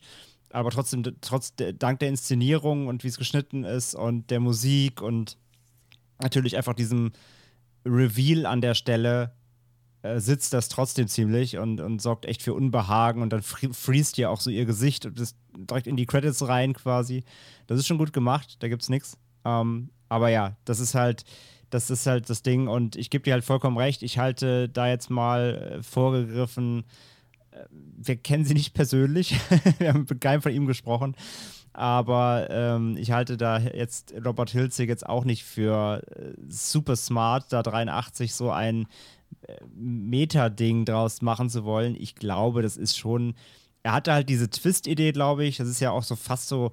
Also, das ist ja auch so, das könnte auch so ein klassischer Krimi-Roman-Twist sein, ja, der, äh, oh mein Gott, es ist halt nicht, äh, es ist halt nicht die Tochter gestorben, sondern, äh, also es ist nicht der, der Sohn gestorben, sondern die Tochter das und. Könnte auch Edgar Wallace ne? sein. Nur genau, das könnte, das, das, das, könnte, genau, das könnte so ein un, undrastischerer Krimi-Twist ja eigentlich sein. Und er macht daraus halt eben das hier. Aber ich glaube, mehr als diesen Shock-Value, den Twist-Value zu haben, glaube ich, mehr Gedanke war da jetzt nicht hinter, möchte ich mal vermuten. Ja, es ist, ist tatsächlich schwierig, den Film gerade jetzt auch mit, mit unserem heutigen Zeitgeist äh, zu betrachten. Also ich hatte mhm. ja vorhin schon gesagt, du hast ja diesen Flashback auch, ähm, der den Angela bekommt, als, als ähm, Paul ihr an die Klamotten will. Und dieser Flashback sagt im Grunde nichts anderes aus, dass, und das ist halt auch weird, weil wie es aus unserer heutigen Zeit eben besprechen, dass Angela, beziehungsweise, also Angela ist ja in dem Sinne, ich weiß gar nicht mehr, wie ihr Bruder eigentlich hieß. Wie ist der nochmal? Weiß das jemand? Hm, also ja, Angelas Sekunde. eigentlicher Name? P Peter. Peter, genau. Dass Peter hier eigentlich eine Art Homophobie entwickelt hat bei dieser ganzen Sache, weil äh, er oder er flüchtet ja quasi von Paul nachdem dieser Flashback da war von, von, vom, vom schwulen Vater, der eben ähm, seinen Partner Lenny damals geküsst hat und die Kinder das sozusagen beobachtet haben dabei. Und äh, das sorgt ja erst für die Flucht von Paul. Und das ist irgendwie schon so, dass Hilzig irgendwie, ja, Transgender und Homosexualität gleichsetzen. Das ist halt nicht nur die einzige schwierige Sache hier an der ganzen Sache. Natürlich ist die komplette Repräsentation einer äh, Transperson hier komplett schwierig. Also wer sich mit dem Thema mal beschäftigt hat und das auch einordnen kann, ähm, der sieht das auf den ersten Blick. Also da gibt es, das ist jetzt natürlich, wir sind jetzt hier auch nur drei weiße Dudes, die sich mit dem Thema beschäftigen. Das ist natürlich jetzt nicht ähm, die, die Wahrheit. Die haben wir jetzt natürlich auch nicht mit Löffeln. Nennt man das mit Löffeln gefressen? Nee. Ja. Ja nennt man so. Äh, da könnt ihr euch auf jeden Fall belesen. Ich werde auch noch ein paar Artikel, wenn ich es nicht vergesse, auch noch in den Shownotes verlinken, die ihr nachlesen könnt. Also von betroffenen Personen, die sich zu diesem Film und zu dieser Darstellung geäußert haben. Und ähm, ein paar Sachen können wir aber hier durchaus wiedergeben. Also rein wie es der Film darstellt, ist es eben nicht gelungen. Also der Film will dem Zuschauer letztendlich eine Reaktion entlocken und einen Schock provozieren. Und das gelingt ja auch durch diese letzte Szene eben. Aber er versucht es eher mit der Darstellung der Angst vor Homosexualität und vor Transgendern oder vor Transpersons. Und der Film, das ist ja eben auch so, der Film spielt ja eben zeitgleich auch mit dem sexuellen Entdecken des Körpers, des anderen Geschlechts. Die, die, auch hier diese Aufteilung, Jungs und Mädchen sind getrennt im Camp. Und da kommt eben eine äh, Person zwischen, irgendwie queer, queere Person zwischen, äh, welches Unheil können die in dieses Camp bringen. Und äh, das sind, sind, so Sachen, mit denen der Film spielt und die zeigen eben ganz klar, dass Hitzig sich nicht damit beschäftigt hat und schon gar nicht ähm, unsere heutige oder die heute verbreitetere Sichtweise auf das Thema irgendwie versucht darzustellen. Und es wird ja auch gezeigt, also oder nie anders dargestellt, dass Peter ja als Junge auch glücklich war. Zumindest suggeriert uns diese erste Szene nichts anderes. Und da haben wir ja schon ähm, Pascal auch den, die, die eigentliche Ursache dieses, dieses Ganzen. Die eigentliche Antagonistin des Films ist ja eigentlich die Tante, die Angela oder die Peter dazu gezwungen hat, zu Angela zu werden. Ne? Also es ist mhm. ja nicht so, als hätte Peter jetzt ähm, quasi sein, sein wahres Geschlecht entdeckt und hat gesagt, ich fühle mich als Frau, mhm. ich bin eine Transfrau. Nein, er wurde ja quasi dazu gezwungen von seiner Tante, ne? Ja, genau. Ähm, und das macht es dann halt auch, zumindest jetzt für meinen Sachverstand, halt so extrem kompliziert tatsächlich, weil du halt, ähm, also ich finde hier einiges kompliziert. Erstmal natürlich halt wirklich die Figur, ich nenne es jetzt mal weiter Angela, ähm, die halt offensichtlich von ihrer Tante dazu gezwungen wurde, jetzt im klassischen binären Geschlechterkonstrukt halt jetzt ein Mädchen zu spielen. Ja. So, das heißt ja, wie du eben schon richtig gesagt hast, überhaupt nicht da, ob sich jetzt der damalige Peter dann, ob dem das ich meine, wahrscheinlicher ist wohl, dass es ihm nicht gefallen hat. So, es wäre jetzt vielleicht ein bisschen Zufall, wenn das, also wenn es die Tante einfach zufällig richtig gemacht hätte. Gehen wir mal davon aus, dass das nicht cool war. Ähm, dann ist sie natürlich, da gebe ich dir recht, auf jeden Fall die äh, ja, Antagonistin des Films was ich dann immer noch ein bisschen, und das geht jetzt mir so auf das Thema, was hat jetzt Robert äh, Hilzig sich dabei gedacht oder auch nicht gedacht oder was war die Intention dahinter, was ich diesbezüglich immer ein bisschen schwierig finde, ist dadurch, dass wir auf der einen Seite, das haben wir jetzt auch schon erwähnt, immer diese leicht entrückten, seltsamen Momente im Film haben, wo die Figuren Dinge machen, die man nicht so ganz nachvollziehen kann. Zum Beispiel wie Mel, der einfach dann auf einmal auf Ricky losgeht oder ähm, ja, wie die Figuren auch teilweise ein bisschen. Also ich finde, der Film verliert sich manchmal immer so ein bisschen im Ton und weiß man, schlittert da manchmal so ein bisschen durch die Gegend. Und ich habe das dann immer abgetan, weil wir, du hast es ja auch schon gesagt, der Robert Hilzig hat halt nur diesen einen Film gemacht eigentlich. Und da, deswegen habe ich am Anfang auch schon mal unbeholfen gesagt, hatte ich immer den Eindruck, okay, das ist halt jemand, der gerade angefangen hat. Der kann das vielleicht noch nicht so gut. Da ist halt alles noch nicht so richtig da. Und das Drehbuch ist sich einfach so ein bisschen unsicher und schwimmt ein bisschen. Mhm. Aber dann gibt es halt dieses Fla diesen Flashback mit, den, mit ihrem Vater und äh, dem anderen Typen. Und der wirkt halt nicht so, der wirkt halt nicht ausgedacht, ne? Also nicht zufällig. Ja. Weil der, den, den schreibst du ja nicht zufällig in ein Drehbuch. So, und dadurch habe ich dann, dadurch entsteht dann schon wieder der Eindruck, dass er irgendwas sich doch gedacht hat. Ja, also, er, will, er, er will auf jeden Fall, er will auf jeden Fall mit diesen Flashbacks ja psychologisch erklären, warum Angela zur Killerin wurde. Und das sind ja, dafür gibt er uns ja nur wenige Anhaltspunkte. Zum einen eben die Tante, die, die Peter hat zu Angela werden lassen. Dann die mhm. Homosexualität mhm. ihres Vaters. und viel mehr ist da nicht. Dann kannst du eben natürlich noch die Bullies dazu zählen, die ja aber letztendlich, und das ist, darf man ja auch nicht vergessen, wenn man bedenkt, ähm, als Peter hätte Angela vermutlich nicht diese Probleme im Camp gehabt, die sie so bekommen hat. Ne? Ähm, muss man auch dazu sagen. Aber das ist ja die Folge dessen. Ähm, und man könnte eben sagen, dass das System sie vielleicht auch zur Killerin macht. Das eben damals, ich meine, heute, wir sind natürlich weiter in der Gesellschaft zum Glück, aber wir sind ja immer noch nicht so weit, wie wir sein müssten eigentlich oder sein sollten. Aber das war damals ja noch drastischer und irgendwie, ja, ich weiß es nicht so genau. Es, es ist halt die Frage. Also, ich glaube, wir sind uns einig damit, wenn wir zumindest sagen, dass es jetzt hier nicht komplett die Intention komplett durchdacht war. Du hast es eben gesagt, Pascal, der ist auch, was das Schreiben angeht, ein Neuling damals gewesen, was die Regie angeht, ein Neuling gewesen. Und ich glaube, wir sind uns einig, dass zumindest die Darstellung der letzten Szene rein dem Shock-Value entspricht. Ähm, aber ja, ja ich vor, weiß. Und vor allem auch, ne, also wenn wir, wenn wir sagen, wir haben einmal am Anfang den Unfall als traumatisches Erlebnis ja. und wir haben dann eben die Tante, die, ähm, die ihn in ein anderes Geschlecht reinzwingt, sodass äh, ja. Peter zu Angela wird, dann hast, hast du ja eigentlich schon zwei Dinge, auf, wenn, wenn, er das so schreiben will, ähm, auf denen diese, diese, diese Psychose von ihr, sag ich mal, die sie zur Killerin macht, dann befußen kann warum muss denn dann auch noch dann ähm, rein, dass der Vater homosexuell war? Also das ist auch so unnötig. Also es, ich, ich habe eine Erklärung gefunden, die dann wieder, ja, da kann man auch wieder nicht sagen, ob das jetzt äh, Absicht war oder nicht. Ähm, aber man hätte jetzt im Normalfall denken können, so wäre es heute. Ähm, nehmen wir mal an, also die sind dort ein Pärchen, vielleicht sind sie sogar, na gut, verheiratet damals, weiß ich jetzt nicht, aber eher wahrscheinlich nicht. Aber in den 80er Jahren gab es eben keine Chance, dass ein Zugehöriger eines homosexuellen Paares das Sorgerecht für ein Kind bekommt. Das muss, ist ja erstmal der erste Punkt. Also sie, die beiden Kinder hätten ja auch durchaus zu Lenny, also zu dem Partner von, äh, von dem Vater kommen können, aber die Chance bestand halt in den 80ern zu 0,0 hm. Prozent und deswegen mussten sie halt sozusagen, ähm, oder Peter erst zu der Tante. Ja, ich meine halt, also er hat ja, er, sie hätten ja auch sagen können, ähm, die, die, die, die Mutter ist halt weg oder auch schon verstorben oder sie hätte, er hätte sich irgendwas anderes ausdenken können, als dass der Vater deswegen homosexuell sein muss. Das meine ich halt. Also, ja, ich, ich, ich, also er will ja auf jeden Fall rausstellen, dass die Figur Angela auch quasi sexuell verwirrt ist in der Entwicklung her komplett.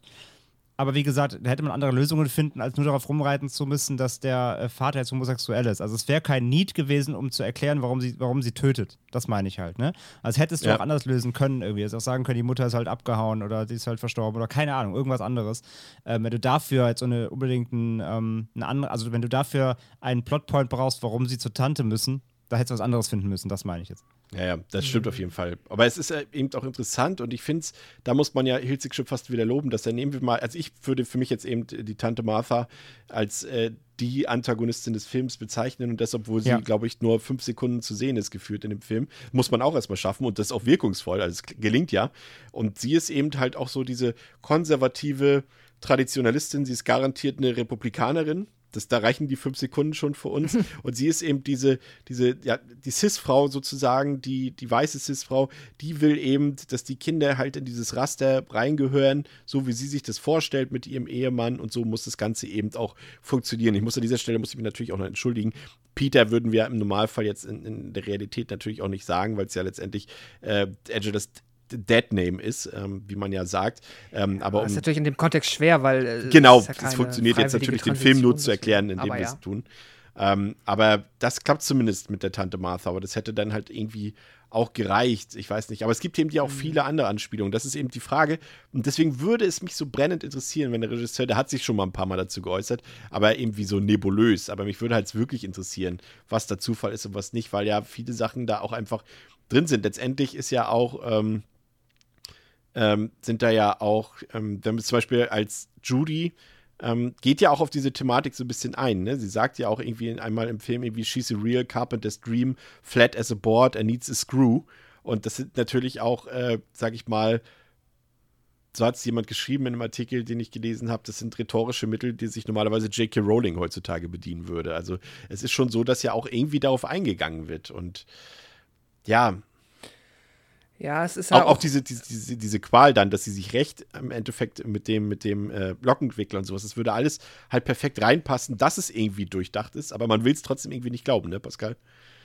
Nee, genau. Also was heißt, ich will es nicht glauben, ich weiß es nicht. Also ich würde es auch jetzt, also ich schließe es für mich nicht aus. Ähm, dafür müsste man es halt genauer wissen. Aber wenn man auch mal das alles dann wieder auf einer anderen Abstraktionsebene sieht und sich dann den Film ja auch von heute anguckt, ähm, dann gibt es ja auch, dann ist ja auch, wenn es nur um den Shock-Value geht, dann ist ja auch der Shock-Value, wie es auch andere, auch sehr hoch angesehene Filme gemacht haben diesbezüglich, trotzdem schon kritisierenswürdig. Und das würde ich auch aus heutiger Sicht machen, wenn man jetzt irgendwie an, ja, legendäre, wahrscheinlich, ja, vielfach als Meisterwerk betitelte Filme wie Psycho oder Das Schweigende Lämmer denken. Wo halt auch der Killer, also der Mensch, der am Ende halt die Gefahr darstellt, unabhängig davon, ob jetzt hier die Tante dann die eigentliche Bösewicht ist, ist es ja Angela ja. slash Peter, die Person, die ja diese grausamen Morde vollübt, da halt äh, ein wie auch immer gearteter, ähm, ja, Transgender-Background ist, das ist halt einfach, ja, die Darstellung, die mit Sicherheit dann damals für den Shock Value gesorgt hat. Ähm, und auch, das war mit Sicherheit dann die, oder unter Umständen, Entschuldigung, unter Umständen die Intention. Aber das ist halt nicht mehr gut. Aber das war es halt auch wieder eine andere Zeit. I don't know. Ja. Also sie haben ihn auch mal darauf angesprochen in einem Interview, was er denn zu dieser homophoben Szene sagt, also diesem Flashback. Und da hat er gesagt, that's called foreshadowing.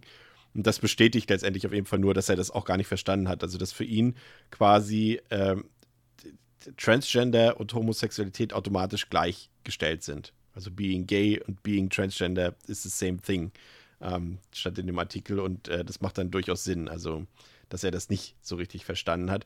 Ähm, aber was ist jetzt sozusagen die Meinung von, von Leuten, ähm, die halt eben selbiges erlebt haben, die auch so aufgewachsen sind, eben von Transgender äh, People und sie sagen eben, das, man muss es halt zwiegespalten sehen. Also sie sagen, der Film äh, repräsentiert Transgender schlecht, Transpersons, ähm, aber er macht es überhaupt. Also er repräsentiert überhaupt. Und das gibt es ja auch selten im Film. Und wenn, dann eben so, wie es Pascal eben gesagt hat, dann hast du eben irgendwie, irgendwie Mörder, die Crossdressing dort machen, wie wir es irgendwie im Schweigen der Lämmer zum Beispiel haben oder irgendwie wie wir es aus Psycho kennen. Aber es, sie werden dann immer, wenn sie dargestellt werden, immer als schlimme Menschen dargestellt, als Mörder dargestellt oder dergleichen. Aber es gibt zum Beispiel nie äh, ein Final Girl, ein Final Trans Girl zum Beispiel. Wo gibt's das? Gab es bisher, gab es bis heute noch nicht. Oder äh, Non-Binary Zombie-Killer gab es bisher heute auch nicht. Oder dass einfach mal ein, ein, ein, Transmann sozusagen irgendwie eine Familie vor Dämonen rettet in einem Haus. Ähm, wie gesagt, ich verlinke den Artikel dazu noch. Ähm, das fand ich alles durchaus äh, interessante Aspekte. Aber wie gesagt, momentan, auch jetzt mit dieser Retrospektive und den Jahrzehntenabstand, sagt man, es ist überhaupt mal ein Film, der uns repräsentiert. Und es ist ja nicht so, ähm, dass man den Film nicht trotzdem genießen kann, in dem Bewusstsein, dass er negative Stereotype zum Ausdruck bringt.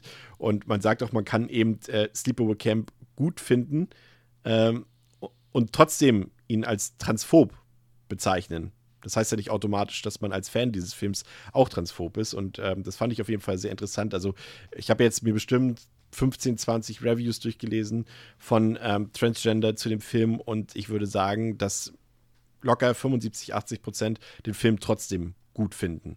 Aber das ist natürlich sind nur einzelne Meinungen. Wie gesagt, wir sind jetzt überhaupt nicht in der Position, um uns da großartig drüber äußern zu können. Aber einen Eindruck darüber wollten wir euch auf jeden Fall trotzdem dazu geben. Kommen wir zum Fazit. Das haben wir auch noch bezüglich dieses Films. Und André darf heute mal anfangen. Wie fandst du den Film? Oh, welch Ehre. Ja. ja, ähm, wie fand ich den Film? Ich finde Sleepaway Camp Numero Uno gut.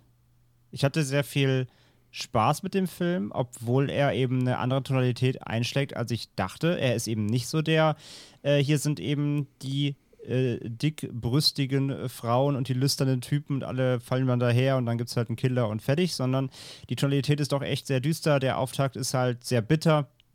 Und der Film zieht das eigentlich eben mit Ausnahmen. Natürlich gibt es dann eben die typischen Streiche im Camp und sowas, aber der Film hat eben doch eine sehr, eigentlich sehr ernste und, und äh, traurige Thematik eigentlich oder einen, traurige, einen traurigen Vibe, den er so mit sich zieht. Und ähm, ja, so als Slasher, wie gesagt, funktioniert er halt eigentlich nur so halb, weil das meiste sieht man eben gar nicht. Trotzdem sind eben die, die äh, gefundenen Leichen dann doch ziemlich übel zugerichtet. Also der hat eine gewisse Härte natürlich. Und da sind auch die Effekte wirklich gut in Hand gemacht, aber eben ähm, ja, man darf eben nicht den klassischen Slasher erwarten, wo einfach jemand mit einer Machete rumläuft im Camp und rumschnetzelt. Das ist es halt einfach nicht. Ähm, der Film hat so seine kleinen Längen, finde ich, weil er kann dieses dann, was er eben als Coming of Age darin versucht, mit den ähm, diesen typischen Summer Camp-Klischees darin nicht durchgehend aufrechterhalten, finde ich. Es gibt so auch so ein paar kleine, langweiligere Momente, wo ja zu viele Tropes passieren, die man jetzt einfach, ich meine, klar, ist auch aus heutigen Sicht, ähm, wenn man so ein Ding jetzt zum ersten Mal sieht, äh, aber eben einfach schon zu oft gesehen hat, dass das haut dann eben auch keiner vom Hocker jetzt heute zum ersten Mal. Aber er fängt sich dann zum Glück auch immer wieder und natürlich ist es eben dann natürlich so, dass der Film durch diesen Twist am Ende natürlich lebt. Und ich behaupte jetzt auch einfach mal, ohne dieses Ende hätte er auch diesen Kultstatus heute nicht. Das, ja. Da bin ich sehr von überzeugt. Denn ähm, nimmst du den wirklich raus, die Idee dahinter wirklich komplett, dann, ähm, dann wäre es nur wirklich just another Teen Camp äh, Horror Movie so. Aber das macht es natürlich schon so erinnerungswürdig, gar keine Frage ähm, die ganzen Thematiken, da haben wir jetzt diskutiert, aber jetzt rein nur filmisch gesehen funktioniert dieser Schock auch, der sitzt. Ähm, das bleibt im Kopf so, das Bild, das hat sich eingebrannt. Wie gesagt, ich war leider gespoilert, ich wusste, was passiert zumindest. Ich, ich kannte den Dreh, hatte aber natürlich diese Bewegtbilder noch nie gesehen. Und Wollte sagen, du hast trotzdem garantiert keine Idee davon, wie es tatsächlich wirkt am Ende. Genau, und das war schon, das ist schon echt ein ganz schön fieser Moment am Ende, so sage ich ja auch wieder, so der Freeze-Frame in diesen grünen äh, Abspann übergeht, ja. äh, mit, ihrem, mit ihrem verzerrten äh, Gesicht. Das ist doch schon für, für Unwohlsein, sage ich mal. Und das hat, das hat gesessen auf jeden Fall. Also von daher, ähm, ich finde, es ist ein, ein solider, ein solider Camp-Horror-Film mit eben diesem Bonus-Twist und ich gebe dem ersten Teil dreieinhalb von fünf Sternen. Ja, ich glaube, das wird sich auch bei uns heute auch sehr ähneln, was diesen Teil angeht. Also ähm, der ist schon so, also ich verstehe, warum der für viele Fans eben auch so ein heimlicher Favorit ist. Und jetzt nicht nur aufgrund dieses schockierenden, völlig unerwarteten Endes, dass dem Film aber, wie du es eben schon gesagt hast, garantiert diesen Kultstatus letztendlich auch äh, erarbeitet hat.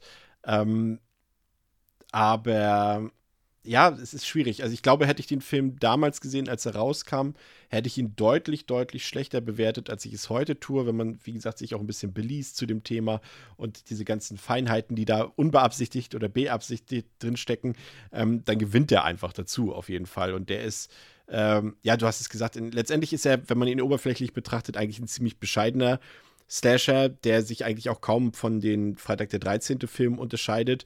Ähm, das sind halt Teenies, die machen Streiche, die sind blöd, die mobben, die hänseln sich, die ärgern die Erwachsenen, denken nur ans na gut, bei Freitag der 13. wäre es jetzt Sex gewesen. Hier ist es, glaube ich, eher Knutschen und sind einfach äh, die ganze Zeit pubertär und damit muss man eben klarkommen.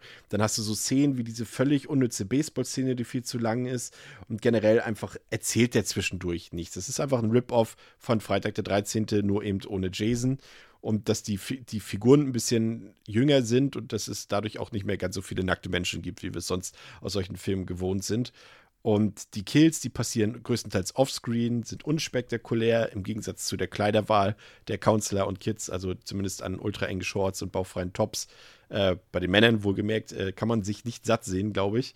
Ähm, ja, und auch dieser, dieser Umgangston im Camp ist halt auch so, das kann halt auch nerven. Ne? Also es sind halt wirklich, das gefühlt irgendwie jede Kleinigkeit dafür sorgt, dass alle sich anschreien und handgreiflich werden.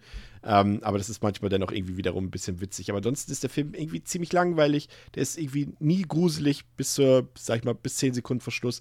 Der ist nicht spannend. Der erzählt nichts Bahnbrechendes bis kurz vor Ende ist fast, würde ich sagen, irgendwie, und deswegen gefällt der Pascal wieder bestimmt garantiert auch ganz gut.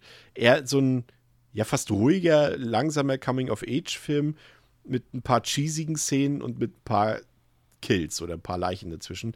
Aber es ist dann eben da, dieses Ende, dieses unerwartete, dieses enthüllende Ende, mit dem man eben nicht rechnen kann, wenn man den Film noch nie gesehen hat oder wie andere eben gespoilert wurde. Und das ändert den Film irgendwie komplett. Szenen werden anders dadurch im Nachhinein. Äh, die, die gesellschaftliche Rezeption ist eine komplett andere, natürlich eben auch aus heutiger Sicht. Und das ist eben ein genialer Moment, muss man ganz einfach sagen. Wie gesagt, ob jetzt so eine Absicht oder unbeabsichtigt, ist ein genialer Horrormoment. Vielleicht sogar mit das krasseste und beste Ende eines Slashes, was es überhaupt gibt. Und äh, vielleicht auch sogar einer der gruseligsten Momente der Horrorfilmgeschichte. Und das ist etwas, was der vorherige Film, den man 80 Minuten gesehen hat, überhaupt nicht bieten kann, weil er eben da nur so ein gewöhnlicher Camp-Slasher ist. Oder zumindest es vorgibt. Aber ja, ich finde den ganz schwer zu bewerten, den Film. Aber er hat nun mal dieses Ende, Und das beschäftigt mich auch bis heute und hat den ganzen Film für mich auch geändert. Und auch umso älter er wird, umso besser wird er für mich. Und deswegen gebe ich ihm eben dann doch vier Sterne von fünf, tatsächlich. Aber das ist wirklich komplett subjektiv, die Wirkung, die er auf mich hat. Äh, an sich ist es ein banaler Slasher, wenn man das Highlight ausklammert. Pascal. Ja.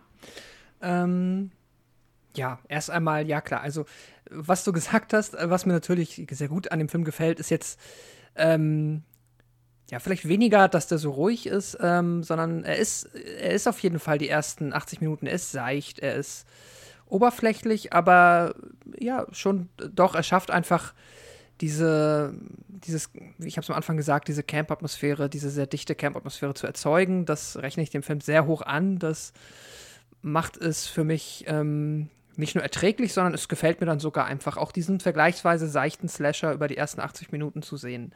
Ich finde, audiovisuell und dann halt aber auch im Drehbuch, in dem Verhalten der Figuren, ich habe es schon erwähnt, ich finde, es schlingert da ein wenig.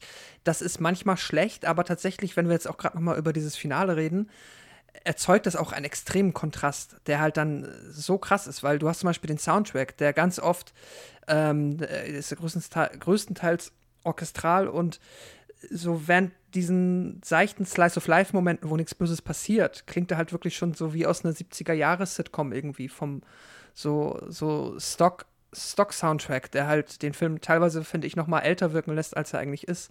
Ähm, und das mag ich dann an manchen Stellen tatsächlich schon wieder eigentlich fast nicht, weil ich finde, da könnte ein bisschen mehr äh, Modernität, die er eigentlich ja dann hat, ähm, auch auf der Ebene irgendwie ausstrahlen. Aber dadurch ist dann halt dieser Unterschied. Also der Film ist ja wirklich so seicht und so so harmlos dann ja auch, trotz der Kills, die es natürlich gibt. Und ich stimme euch auch zu, die Leichen, das sieht alles gut aus, aber er ist trotzdem so unspektakulär und dann ist das Ende, das knallt halt wirklich so krass rein.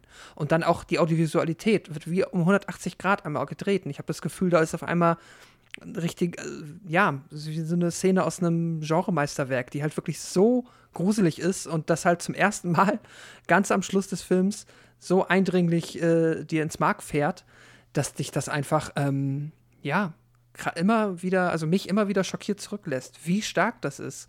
Und äh, es ist halt schwer einzuschätzen, da bleibe ich bei, wie, wie zufällig das passiert ist, ob das halt wirklich absichtlich so konstruiert ist, dass du halt 80 Minuten so diesen, diesen seichten Film fährst und dann halt mal richtig reinhaust und dann mal so richtig ähm, die Kinnladen runterfallen.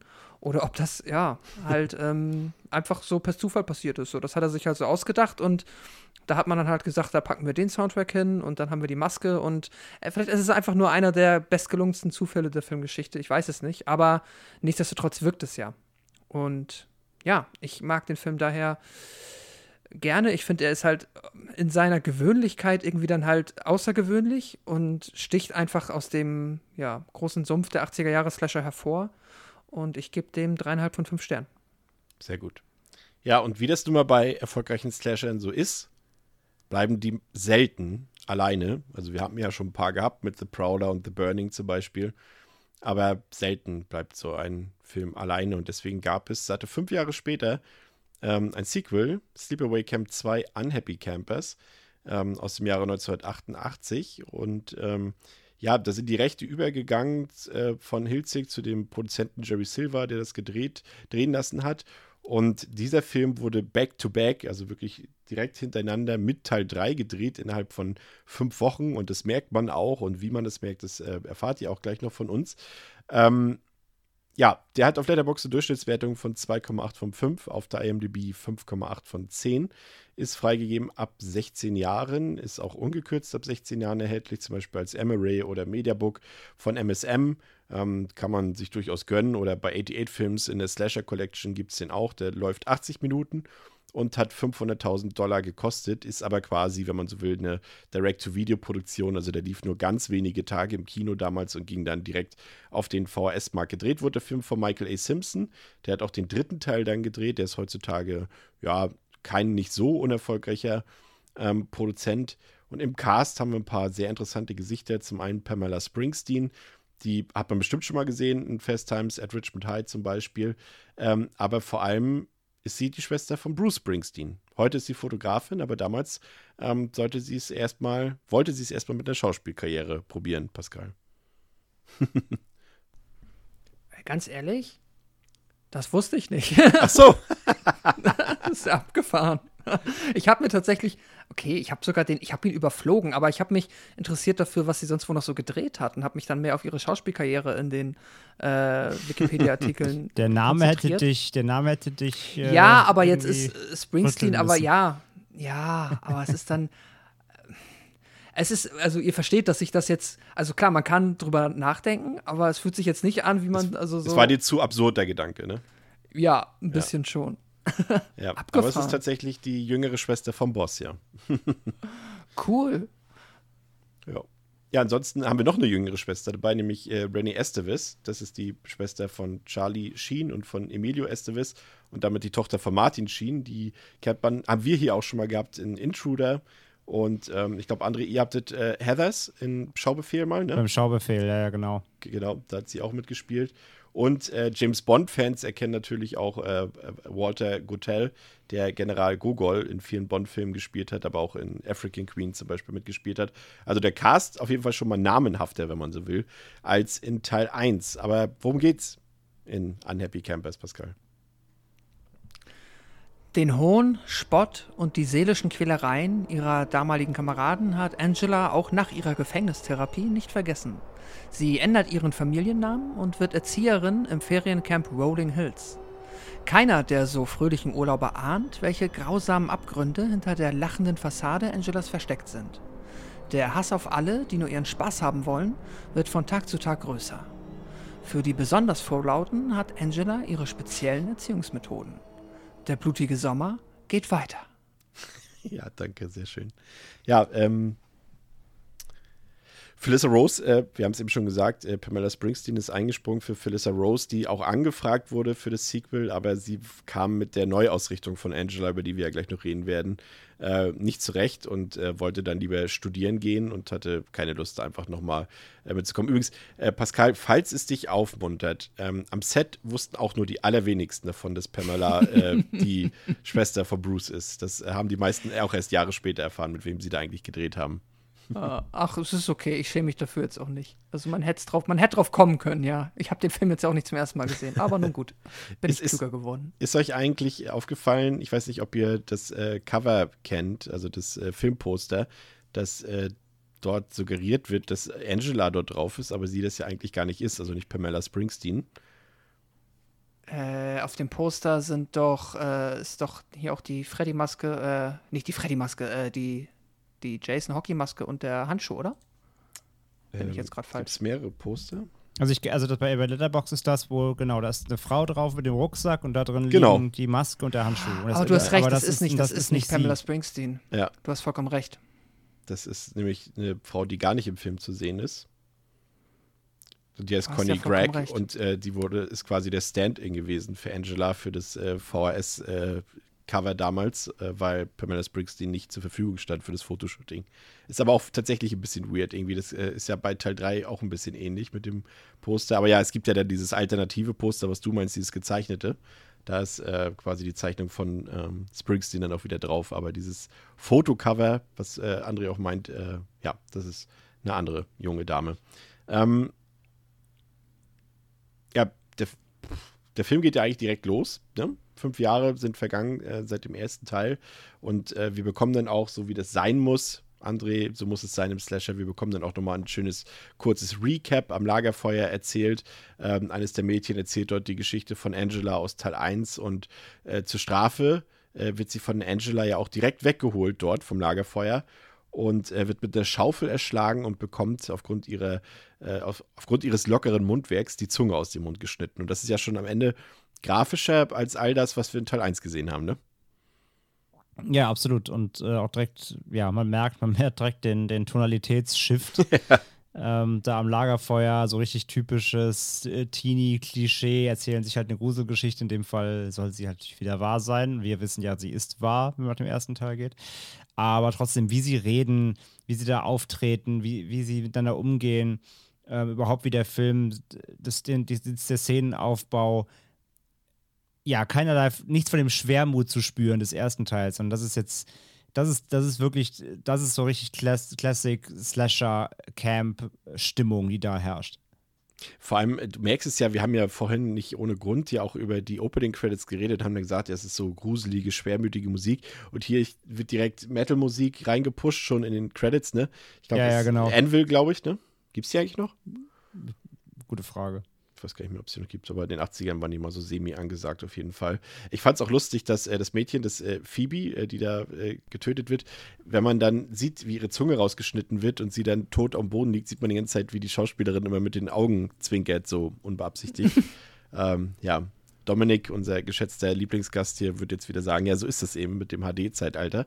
Hat man damals garantiert nicht gesehen, aber heute sieht man das ziemlich gut, ähm, dass, dass, dass die Schauspielerin da zum Glück äh, am Leben war.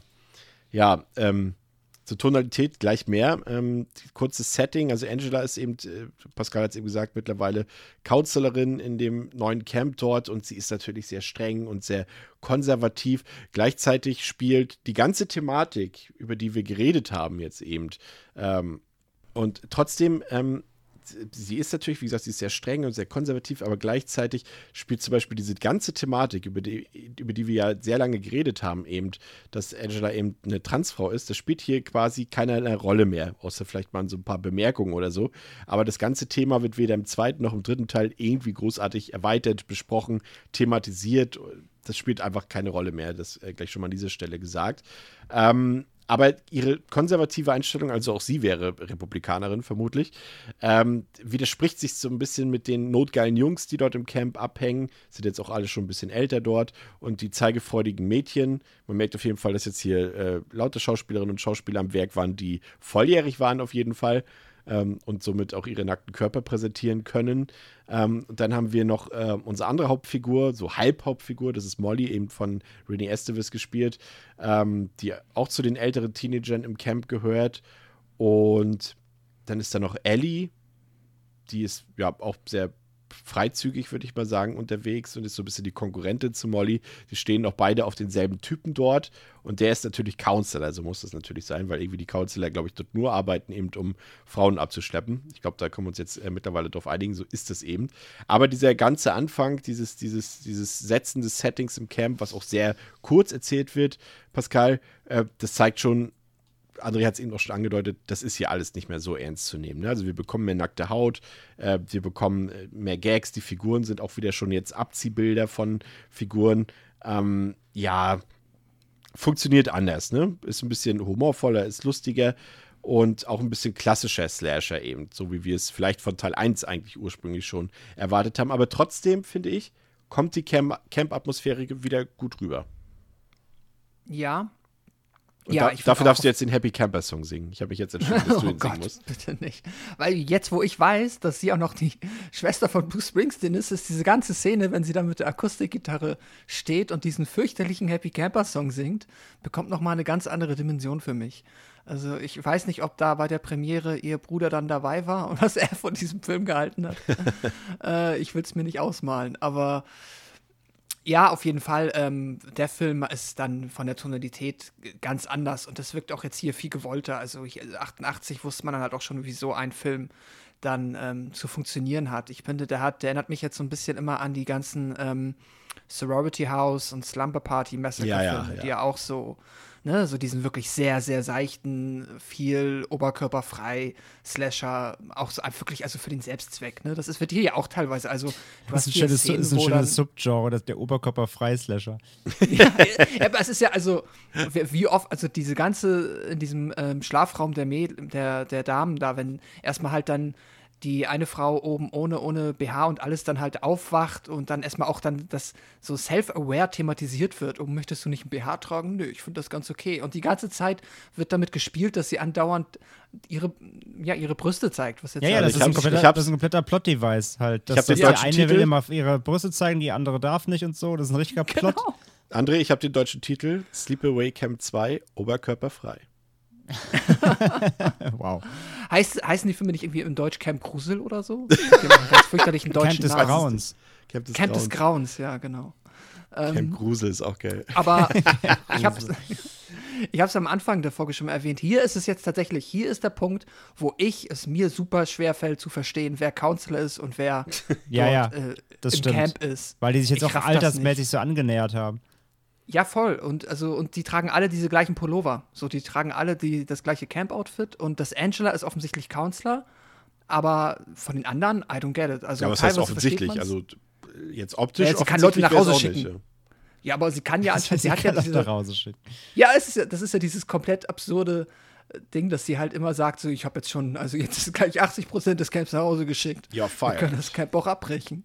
Es ist ja schon sehr, sehr albern, aber ähm, ja, ich, ich finde es ganz nett. Also, es ist äh, witzig. Ich fand es auch ganz äh, süß, dass die Figuren alle so wie die großartigen ähm, John Hughes Film-Schauspieler, also aus dem Brad Pack irgendwie alle heißen. Irgendwie Molly heißt die eine wie Molly Ringwald, Phoebe wie Phoebe Cates, äh, Charlie wie Charlie Sheen, Emilio wie Emilio Estevez, Demi wie Demi Moore.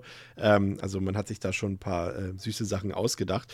Was mich jetzt interessieren würde, André, ist, ähm, wie fandst du denn jetzt die leicht geänderte Angela, die hier ja alles andere als äh, introvertiert ist, die natürlich, wie gesagt, ich hatte es erwähnt, äh, sehr konservativ daherkommt, aber ja doch äh, sehr offensiv auch zugegen ist äh, und selbstbewusster agiert und natürlich auch eben mit der Prise Humor unterwegs ist. Und wie fandst du die Performance von Pamela Springfield? Äh, Springfield, wow. Springsteen. Kurz auf, kurz auf Simpsons mit reingemischt. ja. Ähm, es ist halt super weird. Mir fiel es erst ein bisschen schwer, weil ich mich erstmal darauf einstellen musste. Ich wusste nicht, dass die, dass die Tonalität zum zweiten halt so krass shiftet. Ähm, es war erst ein bisschen seltsam, weil du halt ja wirklich nach dem Ende des ersten dann, ich habe ja direkt back-to-back geguckt, so, ähm, wirst du dann so in den zweiten reingeworfen, aber ja, als halt die Metal-Mucke im Intro schon spielte, war ich schon so, okay, das wird anders sein. Ähm, dass ihr Charakter aber sich so wandelt, weil du, du kommst quasi ja gerade aus diesem äh, apathischen ähm, Menschen aus dem ersten Teil, die nur mit einer Person quasi mehr oder weniger redet und ja einfach komplett verstört wirkt die ganze Zeit.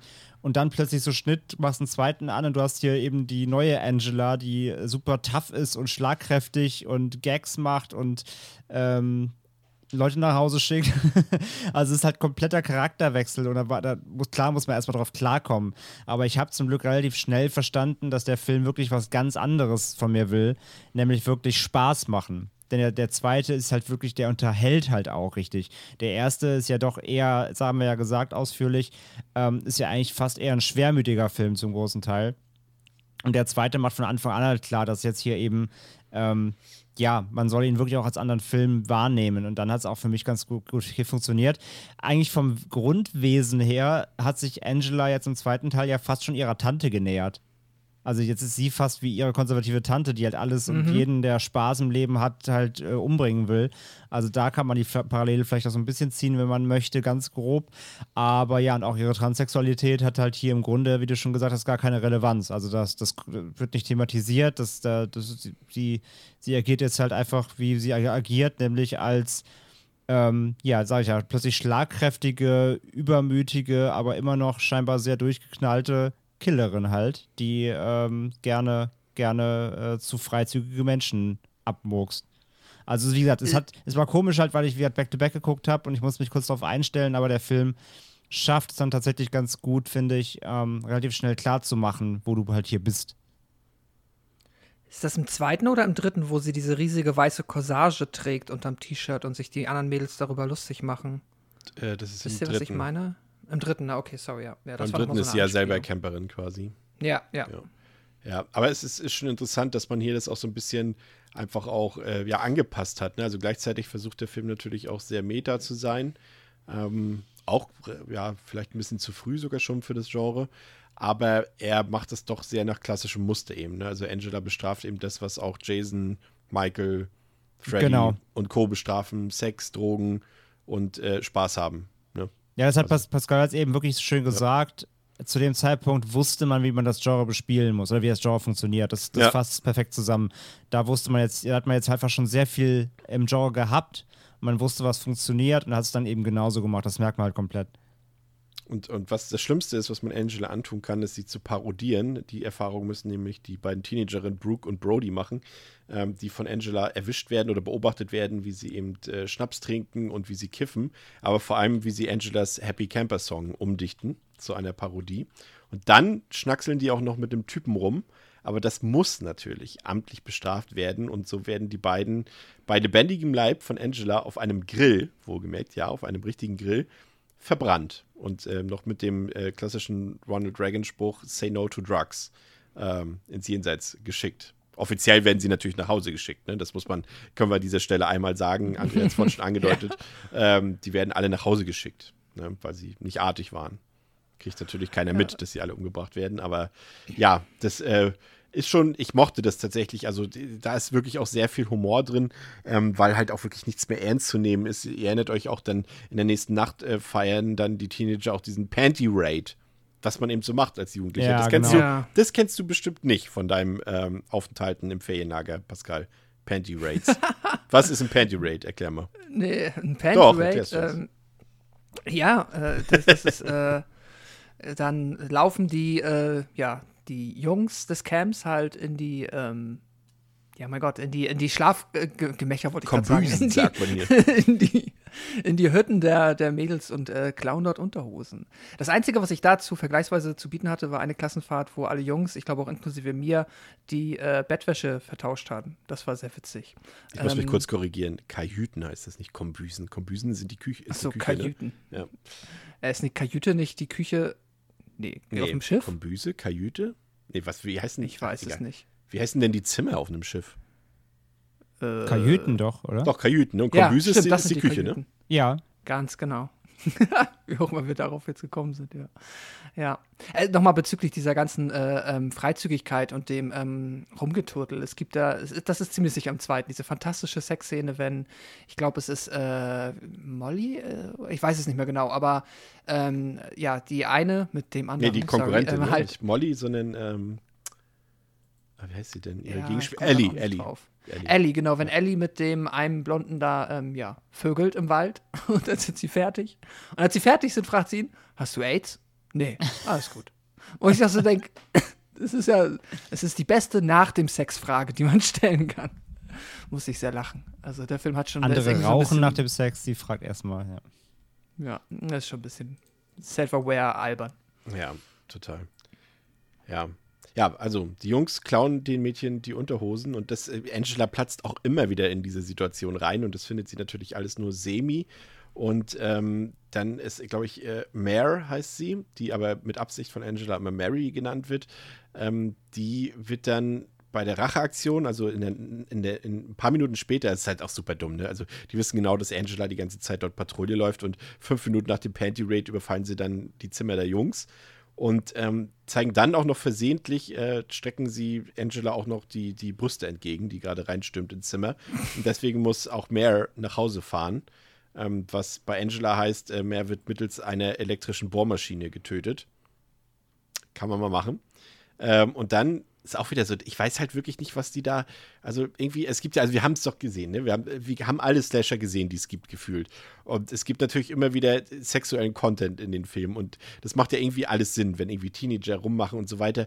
Aber diese Sleepaway Camp-Reihe, die hat einen seltsamen Umgang damit. Also, ähm, ihr erinnert euch dann in die Szene, in der die beiden Jungs von Angela erwischt werden, wie sie dort diese selbstgeschossenen Bubi-Fotos dort äh, bestaunen Ja. äh, die natürlich auch heimgeschickt werden sollen, deswegen, ne? Also ist ja klar, das Camp muss geleert werden. Ähm, aber das stößt dann ja wenig Gegenliebe bei den anderen Aufsehern, was dann auch wieder irgendwie weird ist, ne? Das, was, was sagt sie noch? Der, der eine Typ, ja, das sind Charlie und Emilio, die sind halt so, die müssen hier bleiben, weil die Eltern irgendwas, äh, Ja, weil die schon, das sind halt so, es gibt ja auch, gibt ja wirklich in so Feriencamps quasi so Stammfamilien und Stammgäste und die haben dann quasi so einen Ruf oder quasi einfach, die, die kannst du einfach nicht wegschicken, weil die jedes Mal dafür sorgen, dass mindestens zwei Kids und wahrscheinlich deren Kids dann auch wieder ins Camp gehen. Ja. Ja, äh, generell die Kills, André, ist eine andere Qualität als im ersten Teil. Ne? Macht Spaß, sind durchaus kreativ. Ja, Kann man funktionieren, eigentlich halt wirklich meckern, eben, funktionieren halt dann wirklich eben nach dem Slasher-Prinzip. Ja. Und das, was der erste eben nicht macht, sondern hier sind es wirklich eben die, die, ähm, die Tropes, Trope-Kills so, aber sie sind funktionieren, ja. Und sie machen eben, wie du sagst, sie machen halt Spaß, also im Slasher-Sinne Spaß. Und sind mehr auf eben die übertriebene Gewalt ausgelegt und Kreativität und äh, möglichst viele verschiedene äh, Arten und Waffen und so weiter. Und ähm, ja, die funktionieren ganz gut, äh, sind teilweise auch relativ saftig, Effekte gehen auch in Ordnung. Also ja, passt sich eben der gesamten Tonalität an. Hier kriegen wir wirklich eben mehr von dem, beziehungsweise eher diesen ähm, typischen Fun-Slasher in Anführungszeichen ähm, oder die Fun-Slasher-Gewalt geboten, die der erste eben ausgespart hat. Also hier sehen wir nicht nur die Ergebnisse, sondern hier wird eben drauf gehalten, wenn Angela da loslegt. Ja, und wie du schon sagst, eben äh, alles auf Unterhaltung äh, getrimmt natürlich. Ja. Das äh, sehen wir auch in der Szene danach, als sich abends so ein paar Jungs äh, als berühmte Slasher-Ikonen eben wie Jazzy, äh, Jazzy. der berühmte Jesse- Voorhees. Jesse und Fredon. Obwohl es gar nicht so verkehrt ist, weil ich glaube, in Turtles heißt der nicht Jesse, der auch die Eishockeymaske trägt? Ja, stimmt. Ja, siehst du. Den meine ich nämlich. Nein, also ähm, Jason und, und Freddy, um, die wollen eben in dieser Maskerade Angela erschrecken, aber die weiß darüber längst Bescheid und damit haben die Jungs wieder nicht gerechnet, dass Angela eben von der Nee, Sache gar nicht wahr. Quatsch. Entschuldigung. Der heißt, nee, nee, nee, nee, nicht Jesse. Äh, äh, Casey. Ah, Casey. Du meinst Casey, stimmt. Jones. Ja, genau. Nicht Jesse Jones. Ja. Nicht, dass wir hier noch die Turtles-Fans hier, dass sie noch ein Panty Ja, das war machen im Podcast. ja. ähm, ja, und Angela hat sich hat von der Sache Wind bekommen und verkleidet sich äh, stattdessen selbst als Slasher-Ikone, nämlich als Leatherface, äh, um die Jungs abzumeucheln. Und spätestens hier wird eben klar, dass der Film sich absolut null ernst nimmt und eben eher als Parodie schon fast auf das, äh, ja, auf das Slasher-Genre zu verstehen ist. Ähm, dann kommt diese äh, Sexszene, diese völlig weirde, äh, von der Pascal schon gesprochen hat, zwischen Ellie und diesem einen Typen. Ähm, auf der Schul äh, nee, auf der Schultoilette, schon auf dieser Toilette dort, in dem Camphäuschen dort, ist super weird, ne? Also wirklich einfach äh, bestätigt äh, nur das, was wir eben schon die ganze Zeit gesagt haben über die, die Darstellung von Sexualität in dieser Filmreihe. Und sie werden eben von Angela unterbrochen und deswegen geht es ein paar Tage später eben im Wald weiter. Ähm, und auch da sieht der junge Mann, der dort unter Ellie liegt, irgendwie sehr leidend aus, Pascal, ne? Und irgendwie auch nicht so leidenschaftlich. Aber sie bedankt sich trotzdem für dieses äh, tolle Erlebnis bei ihm. Und zur Strafe wird sie eben dann wenige Minuten später von Angela erstochen, hinterrücks in den Rücken. Und macht dann anschließend Bekanntschaft mit der Kloake. Auf dem Dixie-Klo dort. Ja, äh, das ist eine, ähm, ja, das, das ist dann auch wieder eine der Szenen, die ein bisschen eher wahrscheinlich in Erinnerung bleibt. Ich muss hier sagen, ist mir aufgefallen, beim ersten ist es mir nicht so aufgefallen, aber also natürlich das schauspielerische Niveau hält sich hier irgendwo dann auch doch arg in Grenzen und wie dann die Ellie darauf reagiert, dass ihr gerade zweimal in den Rücken, tief in den Rücken gestochen wurde, war so ein bisschen, ah, oh, und dann legt sie sich hin und ist so unglücklich darüber, dass ihr gerade in den Rücken gestochen Ja. wurde. Also da, das wirkt ein bisschen unfreiwillig komisch und ja, also eigentlich dachte ich, das ist der Kill, aber das war anscheinend nicht der Kill und die ganze Toilettenszene ist dann aber wirklich, ähm, ja, drüber ähm, und weird. Äh, aber natürlich, äh, wenn man dann halt, also das ist halt ein Film, der will halt, ähm, ne, das ist so ein, ja, Unterhaltungsfilm und das ist dann, das passt da schon rein. Das Funktioniert ist, ja auch blendend. Ne? Also auch die Szene Ja. danach, ähm, als sie, ich weiß gar nicht mehr, wen sie da umbringt, mit der Gitarrenseite dort, als sie stranguliert wird. Ähm, und sie vorher, Angela, noch irgendwie in der Szene alle möglichen potenziellen Mordwerkzeuge erstmal ausprobiert und auf ihre Mhm. Tüchtigkeit überprüft. Das ist schon witzig. Also da muss ich ehrlich gesagt wirklich auch mal lachen. Ja, ja, eben. Also der Film hat schon seinen Humor und das ist deswegen, das passt alles. Also auch die, wo man jetzt bei einem, vielleicht beim ersten Teil noch gesagt hätte, oh, das war jetzt aber irgendwie ein bisschen, ist nicht so gut gelungen. Hier ist es halt, es ist halt campy. So, so soll es ja auch sein. Ja. Angela wird dennoch gefeuert, weil irgendwie hat sie dann doch zu viele Teenager nach Hause geschickt und ähm, Sean und Molly suchen dann Angela, um sie noch mal ein bisschen zu trösten und treffen dort auf sie dann in so einer Hütte und dort finden sie dann aber zig Leichen in der Waldhütte, also von den anderen Leuten, die Angela alle nach Hause geschickt haben und dann ist Steve auch noch dabei und der will, sucht auch alle drei und will wissen, wo die sind und bekommt zur Strafe dann noch Säure ins Gesicht und irgendwann ähm, lässt Angela Molly dann auch alleine, sodass diese sich auch befreien kann. Dann gibt es noch eine Verfolgungsjagd. Molly stürzt den Abhang herunter und ist scheinbar auch tot, was Angela dann sogar, sogar zu einer menschlichen Regung äh, bewegt, weil sie findet es dann doch irgendwie traurig, weil sie die eigentlich doch ganz gerne mag. Ähm, ja, und vor Freude bringt sie dann auch noch den Rest des Camps um. Da gibt es sogar dann, da sehen wir sogar mal, also nicht echte Kinderleichen, aber da sehen wir äh, dargestellte Kinderleichen am Ende. Und ja, das Ende bleibt ja noch offen wenn ich mich richtig erinnere. Das war offen, ne? Naja, sie tötet ja nicht, noch oder? diese Autofahrerin. Und dann ist sie sitzt in dem Auto und äh, es ist so ein Mit bisschen Molly, ne? wie Texas Chain. Genau, es ist so ein bisschen Ja. Texas Chainsaw halt, ne? Dass am Ende läuft sie dann halt über die Straße und äh, denkt bei einem Auto, naja, äh, ja, aber ein Trope, das wir kennen, trifft dann auf das Auto, hofft auf Rettung und dann sitzt da drin halt ähm, Angela. Ja. Also, man kann, sich aus, so, man ja. kann sich ausmalen, was jetzt passieren wird. Ja, also, äh, was soll man sagen? Also, der Film nimmt sich nicht ernst, er referenziert sich selbst. Ähm, hat mir auch Spaß gemacht, muss ich gestehen. Ist für mich eines der, der besseren Slasher- Slasher-Sequels, die wir hier auch so schon besprochen haben. Obwohl eben, äh, André hat so schön gesagt, obwohl die Tonalität sich unerwartet um, ja, um 180 Grad dreht und auch die Hauptfigur völlig anders agiert als im ersten Teil. Aber der Film überzeugt. Er ist ja vor allem so schnell, wie wir jetzt eben durchgegangen sind durch die Handlung, so schnell ist der Film ja auch. Ne? Der hat wirklich ein sehr rasantes Tempo, ist ein sehr kurzer Film, hat einen hohen Bodycount, zeigt viel nackte Haut, hat Meta-Humor und äh, viel Nonsens auch dabei, gerade so was die, das, das, das Writing angeht. Also die Dialoge sind teilweise auch äh, ja, sehr blödsinnig. Ähm, aber gleichzeitig, warum ich ihn nicht höher bewerten kann, ist, dass er allerdings auch nicht spannend ist, weil wir sehen ja den ganzen Film aus der Perspektive von Angela mehr oder weniger, also aus der Sicht der Killerin. Hier gibt es kein Rätselraten, hier gibt es kein Mysterium.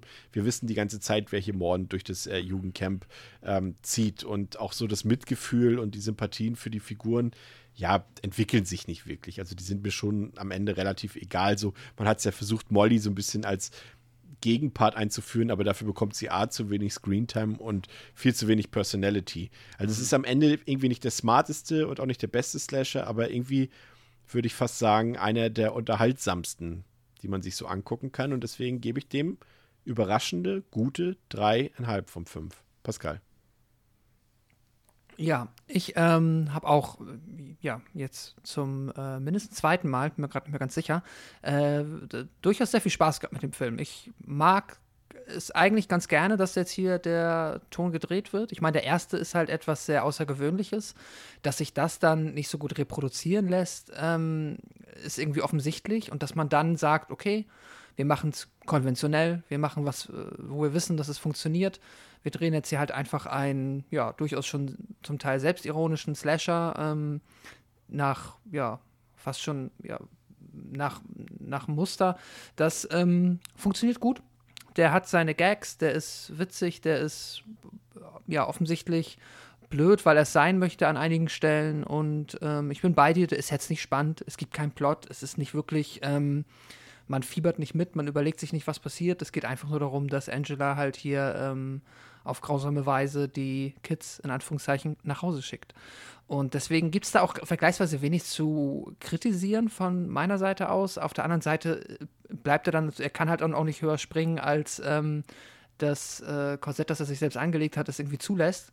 Und deswegen bin ich jetzt bei drei Sternen. Es ist einer von meiner Meinung nach vielen Slashern, die sich so auf diesem Niveau bewegen, die Spaß machen, die funktionieren, aber halt dann, ja, auch einfach nicht über sich hinauswachsen können, weil es das Konzept nicht zulässt. Aber ja, das war's.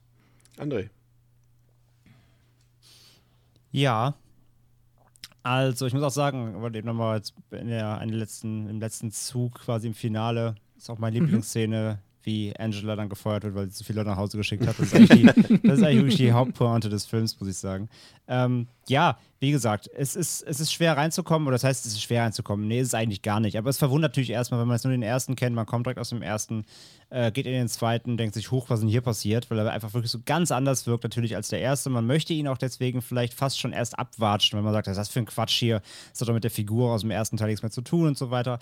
Ja, verstehe auch, wenn man das kritisiert, aber wenn man wirklich mal den zweiten Teil, das klingt so blöd, weil es ist halt ein zweiter Teil, aber wenn man mal den für sich nimmt, was, was, was, halt, was halt bei einer Reihe immer schwierig ist, aber hier funktioniert es, finde ich. Wenn man sich das mal losgelöst und man wirklich nur diese Figur an sich nimmt und sie ist halt jetzt einfach eine Killerin, das nimmt man jetzt einfach hin, ohne die Motivationen und ohne ihre Charakterisierung des ersten Teils. Man könnte es fast wie so eine, fast schon wie eine Art Reboot nehmen, auch von mir aus. Ähm, und den wirklich nur als eben wirklich diesen tropehaften Klischees-Camp-Slasher dann funktioniert der zweite Teil. Ich hatte mit dem echt eine Menge Spaß und vor allem wirklich eben auch Spaß, nicht wie im ersten Teil, der, wie gesagt, ja doch eher, ähm, haben wir ja gesagt, diesen, diesen ernsten Ton ja trotzdem anschlägt, auch trotz des Teenie-Camps. Ähm, der hier macht drückt einfach die Tube, der, hat, der, gibt, der gibt Gas, der äh, hat dumme Sprüche, der hat nackte Haut, der hat wirklich diese ganzen Teenie-Tropes, die wir eben aus all unseren Lieblings-Camp-Slashern ähm, der 80er eben so kennen, vereint er hier in einem und hat dann eben diese äh, Albern, Albernheiten, eben äh, diese, diese, sag ich ja, mit dem Leute nach Hause schicken, äh, als, als Plot-Device schon mit, äh, wer zeigt am öftesten die Brüste als Plot-Device schon. Also es ist halt einfach alles total albern und drüber. Und dazu gibt es eben dann äh, einige saftige Kills und äh, ja, Angela hier als schlagkräftige ähm, Killerin eben nichts mehr mit dem stummen äh, stummen, apathischen Girl aus dem ersten Teil zu tun, sondern man muss einfach damit leben, dass es hier einfach wirklich darum geht, eine Killerin macht äh, Jugendliche weg. Und das ist alles so. Und äh, ich hatte damit auch eine gute Zeit, so wenn man das einmal akzeptiert hat. Und dann ist es wirklich ein, ähm, schnö ein schnöder Slasher, der aber einfach Laune macht. Und von daher ganz kurz und knapp, so schnell wie der Film vorbeigeht, äh, gebe ich ihm auch schnell meine drei von fünf. So ist einfach solide. So, ich fand da, ich habe daran jetzt nichts gesehen, wo ich jetzt irgendwie mehr rausziehen konnte oder gesagt habe, oh, wow, das habe ich jetzt noch nirgendwo anders gesehen. Aber es rutscht einfach einmal durch, ähm, kann, man, kann man mitnehmen und ja, ist dann eben die drei, so die solide drei. Ja, wunderbar. Wie gesagt, Back to Back mit Teil 2 wurde auch der dritte Teil gedreht, der dann ein Jahr später veröffentlicht wurde. Sleepaway Camp 3 Teenage Wasteland aus dem Jahre 1989. Der hat auf Letterboxd eine Durchschnittswertung von 2,5 von 5, auf der IMDb 5,3 von 10. Ist freigegeben ab 18 Jahren und läuft 79 Minuten und hat auch irgendwas zwischen 400 und 500.000 Dollar gekostet und ist dann auch direkt auf Video erschienen. Regie geführt hat wieder Michael A. Simpson und auch wieder mit dabei ist Pamela Springsteen. Und äh, ja, wen kennt man dann auch? Michael Pollard vielleicht, der hat in Scrooge mitgespielt und Dick Tracy und Bonnie und Clyde. Ähm, worum geht's, Pascal, im dritten Teil? Maria ist auf dem Weg zum Feriencamp New Horizons, als sie plötzlich von einem Müllwagen überrollt wird und getötet wird. Angela, die Fahrerin, gibt sich für Maria aus und trifft mit den anderen Besuchern im Camp ein. Niemand weiß, dass Angela Erzieherin in einem nahegelegenen Camp war, in welchem 13 Besucher auf schreckliche Weise von ihr ermordet und verstümmelt wurden. Niemand ahnt, wie viel Hass sich hinter ihrem lachenden Gesicht verbirgt. Ein abgrundtiefer Hass auf alle Campbesucher, die zusammen fröhliche Ferien verbringen wollen, aber in Angelas Augen vorlaute und verdorbene Teenager sind, denen man nur mit besonders ausgefallenen Methoden den entsprechenden Gehorsam beibringen kann. Ja, viele der Beteiligten haben sich tatsächlich auch ein bisschen negativ geäußert zu der Produktion des dritten Teils, weil man eben ähm, für den zweiten Teil noch irgendwie vier, fünf Wochen Pre-Production-Zeit hatte. Und hier waren es irgendwie drei, vier Tage, weil man quasi auch spontan am Set von Teil 2 entschieden hat, dass man auch noch den dritten drehen wird. Und dementsprechend auch on the fly dort alles äh, gemacht hat, auch was es, was das Skript angeht und so weiter. Also da war schon irgendwie, waren die Vorzeichen schon da, dass es vielleicht jetzt nicht ganz so gut wird. Und ja, du hast es gesagt, der Film beginnt ähm, ein Jahr nach den Geschehnissen aus dem zweiten Teil und eine Teenagerin, wie war ihr Name? Mary? Hast du gesagt? Genau. Ja, Maria. Mary. Nee, Maria. Maria, die will ähm, zum Ferienlager aufbrechen und wird dann aber von einem Laster vorsätzlich überfahren. Am Steuer natürlich Angela, die nun die Identität der Toten annimmt und sich so in das Sommercamp einschleicht. Aber das Camp ist diesmal etwas anders. Das Camp ist zweigeteilt, fast wie bei Big Brother heute, könnte man meinen. Da gibt es die reichen Kids und die super armen Kids, aber das macht am Ende eigentlich auch keinen Unterschied, weil alles Arschlöcher gefühlt sind. Angela wird auf jeden Fall zu den armen Kids eingeteilt und dann ist auch die Presse anwesend dort bei diesem Camp New Horizons aufgrund der Vergangenheit und aufgrund auch dieser Idee, das eben so aufzuteilen und diese gesellschaftliche Studie dort beiläufig dort durchzuführen. Ähm, ja, was fällt auf am Anfang? Zum einen natürlich die geile Frisur von äh, Maria. äh, hat man natürlich, muss man sagen, geschickt gelöst. Man musste ja, ähm, damit es nicht irgendwie so auffällig ist, dass ähm, Angela sich dort wieder einschleicht, äh, musste man ihr natürlich eine, musste sie natürlich eine Perücke tragen. Ähm, also als auch als Schauspielerin, damit es irgendwie Sinn ergibt. Und äh, dann hat man einfach der, ähm, dem Todesopfer schon so eine lächerliche Frisur gegeben, dass es geschickt klappt dann mit einer Perücke. Äh, muss ich sagen, äh, hat gepasst. Aber ansonsten, André, der Film nimmt sich, glaube ich, noch weniger ernst als der zweite Teil. Aber alles wirkt irgendwie trotzdem nicht so witzig wie im zweiten Teil, sondern eher so, ja, gezwungen überzeichnet. War jetzt mein Eindruck, schon vom, vom, vom Beginn an. Ich finde es total, also wenn man sich da mal vor Augen führt, was du eben gesagt hast, dass es der gleiche Regisseur ist und der Film Back-to-Back -back gedreht wurde, ich, das sehe ich nicht. Ich finde, das sieht man dem dritten Teil nicht an. Der sieht, der hat einen ganz anderen Look als der zweite Teil, finde ich.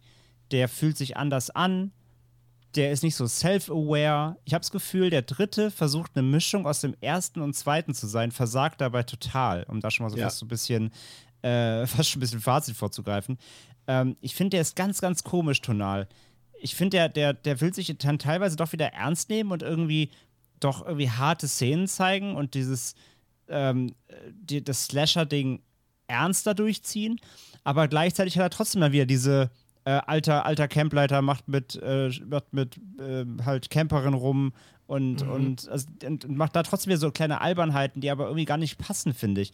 Der hat einen ganz komischen, einen ganz komischen Vibe und wie gesagt, ich, ich, ich sehe da überhaupt nicht drin, dass das vom gleichen Mann inszeniert wurde. Das ist ganz komisch, finde ich, beim dritten. Gehst du mit, Pascal? Ja, absolut. Also, ich finde auch diese Prämisse irgendwie unnötig kompliziert. Also ähm, sehr aufgesetzt. Dieses, also sie haben mhm. jetzt ja das Camp. Es gibt jetzt ja diesmal ein Pärchen, das da für das Camp verantwortlich ist. Ähm, und die haben jetzt so dieses Art, wie du eben gesagt hast, wie bei Big Brother, so machen wir jetzt halt so einen Mix draus und machen da, glaube ich, auch so ein soziales Projekt. Weshalb ja am Anfang diese ähm, Reporterin dann da auch ist. Und ähm, ja, es ist schräg. Es ist seltsam. Aber dann ist es halt auch, weißt du, der Anfang mit dem Müllwagen, so, das ist ja halt auch schon alleine so seltsam dass, also man muss dann überlegen, Angela, okay, die hat halt anscheinend sich jemanden gesucht, von dem sie weiß, dass diese Person zu diesem Feriencamp gehen wird. Und dann muss sie die umbringen und halt die Persönlichkeit übernehmen. Und dann kapert sie halt so einen riesigen Müllwagen, wo sie die dann halt später drin dann, ja, entsorgt. Also es ist halt auch schon ähm, abgedreht. Ich finde, der, der ist wirklich, also hier jetzt so eine Tonalität festzumachen, ganz schwierig. Aber wenn du gesagt hast, dass die halt wirklich auch so wenig Vorbereitung hatten und dass das so eine spontane Idee war, dann kann ich es mir vielleicht schon wieder fast ein bisschen zusammenreimen. Das ist halt wirklich so aus einem, was haben wir, was können wir machen, wen kriegen wir gecastet, äh, so aus einer Not geboren halt, deswegen sich alles so ein bisschen crazy Patchwork-mäßig anfühlt. Das, ja. So würde ich es mir zusammenreimen. Ja, gehe ich mit. Ich glaube, das wird wahrscheinlich mit ziemlicher Sicherheit so gewesen sein, ja. Der hat ja auch ein paar kleine Momente, hat er ja auch. Also es ist ja ich fand zum Beispiel gerade das nächste, also das Angeles zweites Opfer ist ja die eine Reporterin, die ja eigentlich bei ihr äh, nur eine Prise Koks kaufen will. Ähm, und Angela verabreicht ihr dann anderen Stoff, sag ich mal, Waschmittel. Und ähm, die Reporterin ätzt sich dadurch die Nase weg. Das fand ich zum Beispiel ganz witzig eigentlich. Also sie hat schon ein paar so kleine Momente, äh, wo er mich auf die Habenseite gezogen hat. Aber er hat vor allem, scheitert er eben auch so ein bisschen wie der zweite Teil eben auch an seiner Kon Figurenkonstellation. Also die, die Gruppe an Teenagern, die wird ja dann in drei kleinere Gruppen aufgeteilt, um dann im Wald zu zelten. Und ähm, da kommt er zumindest, an, das fand ich interessant, dass sie das gemacht haben, dass sie ja dann ähm, diese drei Gruppen auch auf drei Counselor aufteilen. Und der eine ist ja ein Polizist, dessen Sohn, ähm, also der Polizist ist Barney Whitmore, und äh, dessen Sohn wurde, glaube ich, im ersten Teil umgebracht von Angela, ne? Ähm, ich bin mir nicht mehr Oder ganz. Im zweiten. Nee, nee, nee, nee, nee, nee, nee, nee, im zweiten. Das ist, ähm, das ist, das ist ja ein Jahr danach, genau. Und er beschreibt ja auch später genau, stimmt. wie sie aussieht ja, ja. und im zweiten Teil. Hat sie stimmt. noch nicht gesehen, genau. Genau. Ähm, und das ist ja in, eigentlich interessant, weil es so aut automatisch ja schon so Gegenspieler gibt für Angela. Und man merkt ja auch sofort, dass sie da dann ein bisschen, oh, da hat sie ein bisschen Sorge, dass sie vielleicht irgendwie doch entdeckt werden könnte oder dass sie jemand dort ähm, auf die Schliche kommen könnte. Ja, ansonsten gibt es wieder zahlreiche nackte Tatsachen, so wie das eben in Sommercamps funktioniert und ähm, äh, dann ist genau wieder dasselbe Thema, dann äh, erwischt Angela diesen ähm, einen Aufseher, Herman, äh, der ja auch so eine diese Playboy-Gürtelschnalle trägt, fand ich auch ähm, kleines Randdetail, was mir gefallen hat. Und der macht eben mit der äh, jungen Jen rum dort. Und das ist auch wieder genau das Thema, was wir haben. Dieses leicht pädophile, dieses, ja, ich weiß nicht, ja, Male Gaze. Du hast es eigentlich super gesagt worden, Pascal. Ich verstehe es einfach nicht. Ja, vor allem, der sieht ja auch aus wie Phipps Asmussen. Also Ja! Das, das ist halt, Stimmt, ja. das fehlt kann man dumme überhaupt Witze nicht die mehr ganze Zeit. erklären. Und ganz am Anfang, und dann, es gibt ja schon diesen, diese Ankündigung, wenn die sich so angucken und sich so zuzwinkern und so, ja, du und ich, ne? Und ich so, was für eine Motivation? Also jetzt mal, das ist ja so, wo die Liebe hinfällt, aber trotzdem, erklär mir mal, was, was für eine Motivation diese äh, attraktive junge Frau ha gehabt haben soll, weil was für einen Vorteil hat sie sich versprochen? Besseres Essen in der Kantine? Ja, ja, eben. Also, er schlä er schlä sie schläft jetzt auch jetzt nicht irgendwie mit, mit dem Tourmanager von Rolling Stones oder so, sondern Ja, halt mit dem genau. scheiß Jugendcampleiter, ja. Ja, also ich kann mir auch nicht vorstellen, was da irgendwie die Motivation gewesen sein soll. Das Null. war richtig dumm. Phipps Asmussen, ey. Nice. Ja, ähm, ja, Angela findet auch, dass es nicht sein darf. Und ich finde da auch ihre moralische, ihr moralisches Einschreiten durchaus richtig. Und äh, sie vermöbelt dann die beiden mit einem dicken Ast.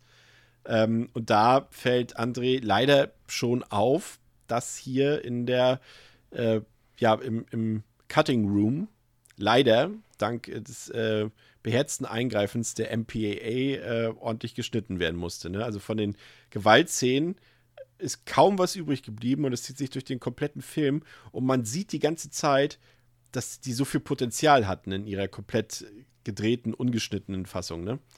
Aber was übrig geblieben ist dann für die veröffentlichte Fassung, ist ein Witz. Ja, Punkt. also, ich finde halt die, ähm, sowieso die ganze Gewalt im Film ist auch so albern. Das passt auch zu Phipps Asmussen. Allein wie oft Angela irgendwie auf Leute mit Stock einhaut. Das ist auch alles so, das ist so alles so unfreiwillig. Also, ich weiß nicht, ob das, ich weiß wirklich ganz im Ernst, auch wenn man da mit dem zweiten Vergleich, wo die Kills ja wirklich gut waren, und auch teilweise echt hart, soll das brutal wirken, wie sie hier mit so kleinen Ästen auf Leute eindrischt? Das sieht halt aus wie, ey, keine Ahnung, wirklich, also es sieht so albern aus. Es ist null brutal. Das sind irgendwie auch so kleine Stöcke, das sieht halt aus, als ob sich wie Kinder prügeln, aber nicht ich habe das sie- Gefühl, sie haben keine Kohle für Stuntleute gehabt und sie mussten dann so einen Stock nehmen, ähm, der den echten Schauspielern dort nicht wehtut, wenn Ja, ja, äh, scheinbar, Pamela draufhaut. So. Es ist alles so schlecht und es hat überhaupt keine Wirkung. Es wirkt einfach nur albern und unbeholfen. Ähm, ich glaube, also wirklich der, der härteste Kill im ganzen Film ist das mit dem Rasenmäher über den Kopf fahren. Und selbst das sieht man ja nicht Er richtig. ist ja, ich finde ja zum Beispiel hier, ähm, also Phipps Asmussen wird ja vermöbelt mit dem, mit dem Stock, aber Ja. das, das Mädel bekommt ja den Stock ins Gesicht reingerammt, aber nur man sieht es halt nicht.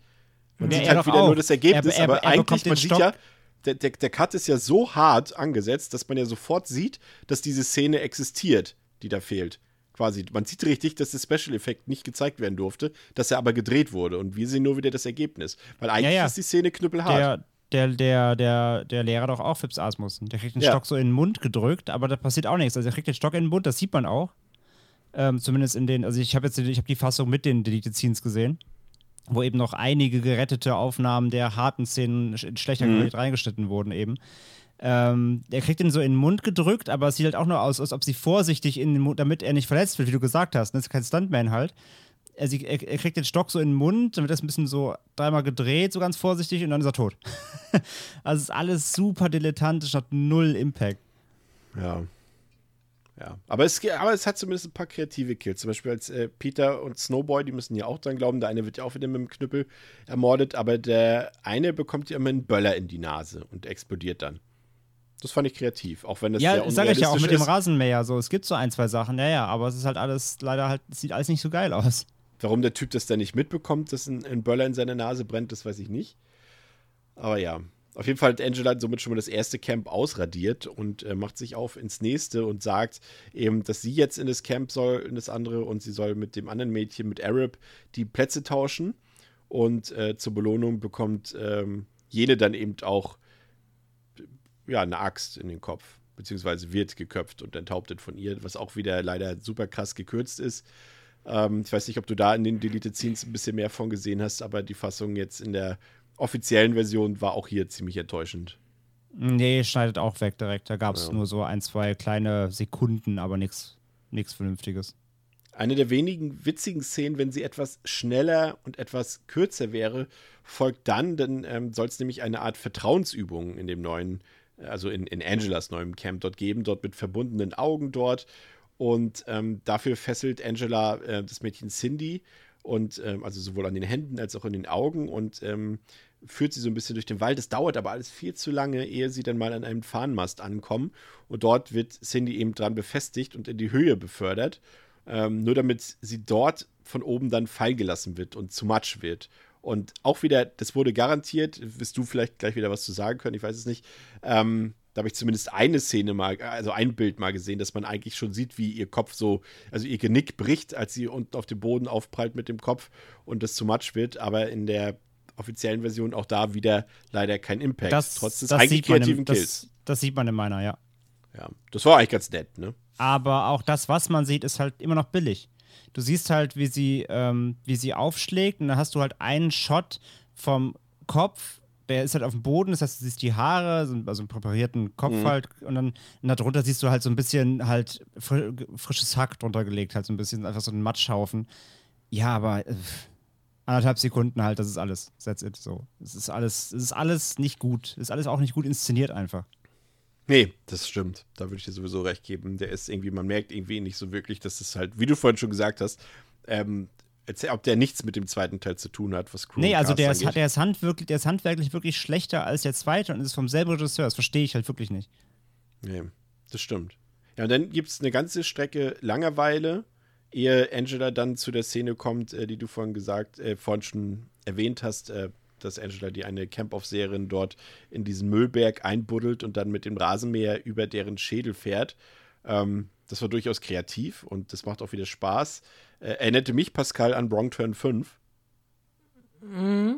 Ja, also, Ja, definitiv. Aber äh, hier gibt es jetzt aber auch, also wird auch die letzte, der letzte Funke Motivation über Bord geworfen, ne? Weil die Aufseherin, das habe ich nicht verstanden. Die hat ja per se nichts Schlimmes gemacht aus der Sicht von Angela, oder? Gibt es überhaupt eine Motivation noch? Also, Also ja, Strafe kann es ja nicht sein, da hast du recht. Vielleicht hat sie Ja. genervt. Da hat sie recht gehabt. War tatsächlich ein bisschen nervig. Das stimmt, ja. Und ähm, ein anderer Typ, der sogar heimlich auf Angela steht, so habe ich es zumindest verstanden, den bindet sie ja dann am Baum fest und äh, lässt ihm die Arme rausreißen. Und äh, durchaus kreativ wieder ist ja dann der, der Kill an Riff. Der bekommt ja, ich weiß nicht, waren das, das sind doch so Befestigungsheringe von, von einem Zelt gewesen, die er in den Körper be gerammt bekommt. Ne? Da sieht man ja auch am Ende wieder nicht viel von. Aber zumindest die Mordwerkzeuge, André und Pascal, ähm, ja, da kann man zumindest ein bisschen Unterhaltung draus ziehen. Ein bisschen. Bisschen. Ja, Ein bisschen. ja. Bisschen. Ein bisschen. Ja, Also, ja. äh, der Film kocht schon auf sehr niedriger Flamme hier, finde ich. Er, klo- er kocht ein kleines Süppchen. Nein, wie gesagt, er, er, er könnte mehr sein, wenn er besser inszeniert werden wäre und wenn die einfach die, äh, das Budget größer wäre, um dann auch wieder, wie beim zweiten, einfach die Kills dann, wenn schon, auch richtig, zu, richtig auszuschlachten, im besten im wahrsten Sinne des Wortes. Ähm, aber hier fehlt einfach wirklich, hier fehlt jeder Charme und jeder, jeder, jedes Gespür für, für Unterhaltung bei dem Teil irgendwie für mich. Also, Ich, ich finde, ich ich, vorhin, ge- nee, Pascal hat es eben gesagt, bezogen auf Angela, äh, dass eben die Motivation fehlt. Ich finde, äh, um das mal zu unterfüttern, was du eben gesagt hast, ich finde, man mh, hat das Gefühl, dass die Crew hier irgendwie nicht mehr motiviert war, noch einen Film zu machen, weil alles so lieblos und so halbherzig inszeniert wirkt. ja, das meinte ich ja. Genau. Ja, ja. Ja, das ist es halt. Also die, die Zutaten, die im Film drin sind, könnten gut sein, wenn der Rest stimmen würde. Ja.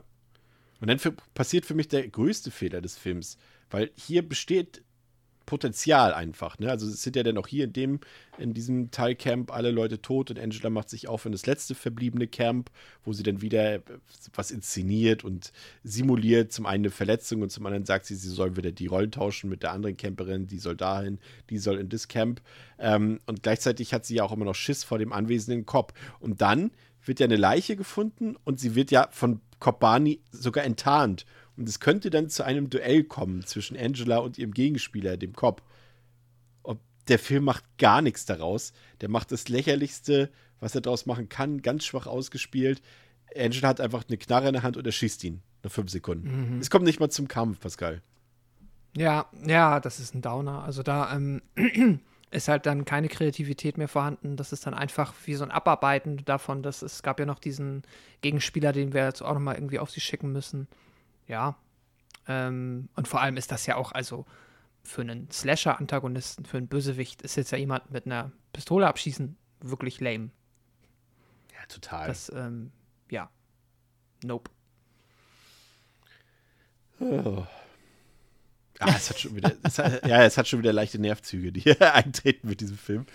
Ähm, ist ja gleich durch. Ja, ja das, das, das, Schlimme ist halt wirklich, also ähm, es wird ja noch schlimmer in der Reihe. Also wir sind ja noch nicht beim Downer an, angekommen. Nee, das stimmt. Und deswegen, also äh, deswegen muss man auch sagen, es klingt jetzt zwar schon alles sehr, sehr harsch, aber er ist noch nicht so ganz, äh, am Boden ist er noch nicht. also ein, ein, ein, einen gewissen Unterhaltungsfaktor habe ich noch verspürt, aber wie gesagt, was ich am ärgerlichsten fand, einfach, wie, dass die dass die Zutaten aus dem zweiten hier da sind, aber überhaupt nicht die Wirkung haben wie im zweiten, weil es einfach alles, als ob, als ob die B-Unit den hier gemacht hätte. Und halt ja, Simps, ja. Simpson den zweiten halt selber gedreht hätte und die B-Unit den dritten parallel gemacht hätte, aber ohne seine Aufsicht irgendwie. Genau, Pamela Springsteen ist irgendwie nur von Set zu Set gesprungen. Genau, weil sie jetzt hat da ja eine auch Szene jetzt, drehen, dann da. So ja, ja, genau, genau. Und äh, einfach kurz anderes Kostüm und, und auch hier, ich finde auch, sie wirkt hier überhaupt nicht. Ähm, sie, sie, hat überhaupt nicht, weil wenn sie schon den Charakter umschreiben, dann macht es halt hier auch. Aber ich finde auch, sie hat hier überhaupt wieder, also sie hat hier gefühlt wieder einen anderen Charakter. Deswegen sage ich ja auch die Mischung aus 1 und 2. Im ersten ist sie halt super apathisch, im zweiten ist sie super frech und cocky und schlagfertig und hier ist diese Mischung aus beidem. Irgendwie ganz ruhig, aber dann im passenden Moment dann doch wieder irgendwie am Start und ganz, ganz weird. Ich finde ja, dass das so ein bisschen, also das trifft nachher auch noch auf den letzten Film zu, den wir nachher besprechen, aber auch hier, ich finde, der hat so ein paar ähm, Trauma-Vibes. Ja, total, total. So ein bisschen das, Geschmacklosigkeit, das, das ja aber auch stärker, diese aber, ja, aber gleichzeitig diese billige leicht, ja. Inszenierung, ja. Auch aufgrund des Looks. Ja, genau. Und hier, äh, was ich dem Film hier noch anrechnen muss, ist, dass ja hier Marcia und Tony, das sind ja, glaube ich, die einzigen Überlebenden, die es da noch gibt. Ähm, und die haben für mich zumindest mehr Sympathie entwickelt als die Figuren im zweiten Teil. Also hier bin ich sogar fast ein bisschen mitgegangen und das muss ja auch Angela so gesehen haben, weil sie ja die beiden sogar am Leben lassen will, aber Marcia kann das ja nicht akzeptieren und verfolgt Angela dann und äh, sticht und schlägt ja dann mehrfach auf, auf sie ein, bis die Polizei kommt. Ähm, aber mit den beiden konnte ich fast ein bisschen mitfiebern. Ich hätte mir nur gewünscht, dass sie von vornherein einfach ein bisschen mehr im Mittelpunkt gestanden hätten. Dann hätte das vielleicht ein bisschen besser funktionieren können. Weiß nicht, Pascal, wie ging es dir da? Haben die für dich noch ein paar Gefühle entwickeln lassen? nee. Nee, nee da, da bin ich bei dem Film raus. Also, das ist da nicht mehr aufgetreten. Das ist dann wirklich nur noch, ähm, ja, also der Film kann halt leider weder mit Schauwerten punkten, noch dass man dann irgendwie groß mit den Figuren mitgeht. Das ist schon, ist schon enttäuschend. Ja. Dann ähm, gibt es auch noch wieder so ein halboffenes Ende. Angela ist eben nicht tot und im Krankenwagen mordet sie eben dann noch weiter, aber das ist dann auch eher halbherzig zu Ende geführt, das Ganze. Ja, ich weiß nicht, also ich finde, der zweite Teil, er versucht irgendwie die Tonalität, der, der, dritte Teil, die Tonalität des zweiten irgendwie aufzugreifen, aber er wirkt dann irgendwie zu überzeichnet, zu klischeehaft und ähm, die, die Figuren sind eben so uninteressant und so leblos, dass man irgendwie schon, ich weiß nicht, ich fand Angela ist der Sympathieanker des Films. Muss ich ganz ehrlich gestehen, ich äh, habe mit ihr mitgefiebert, dass sie das schafft am Ende, alle umzubringen. Muss ich jetzt mal ganz ehrlich sein. Ja, es ist auch Ja, ich, so ich eigentlich auch. Ich fand die alles so nervig. Ja. Ja. Also irgendwie, und es war halt auch, man muss gestehen, also äh, ja, er atmet, wie gesagt, die Luft des Vorgängers und äh, wir haben ja festgestellt, er ist back-to-back -back produziert, aber äh, irgendwie wirkt es halt eben nicht so. Es fehlt hier an Charme, es fehlt an Witz und trotz der kurzen Laufzeit von knapp 70 Minuten oder 80 Minuten waren es, ähm, fehlt ihm komplettes Tempo. Die Figuren sind lausig geschrieben und wie ich gesagt habe, eben am Ende ist es so, dass ich eher Sympathien für Angela entwickelt habe. Und ja, er wirkt eher im Vergleich zum zweiten, der wirklich durchgängig unterhaltsam war, wirkt er hier sehr dröge und langatmig, langweilig. Der Bodycount könnte entschädigen mit Gore, aber da sind eben dann die US-Zensurbehörden dazwischen gegrätscht und haben den dann quasi drastisch kürzen lassen. Und ja, selbst die, die, wenn man die Deleted Scenes sieht, ich kann mich sogar erinnern, ich habe die damals mal gesehen, ähm, ansetzen, aber selbst die ähm, kann man ja nur in unansehnlicher Qualität bestaunen, also die retten auch nichts.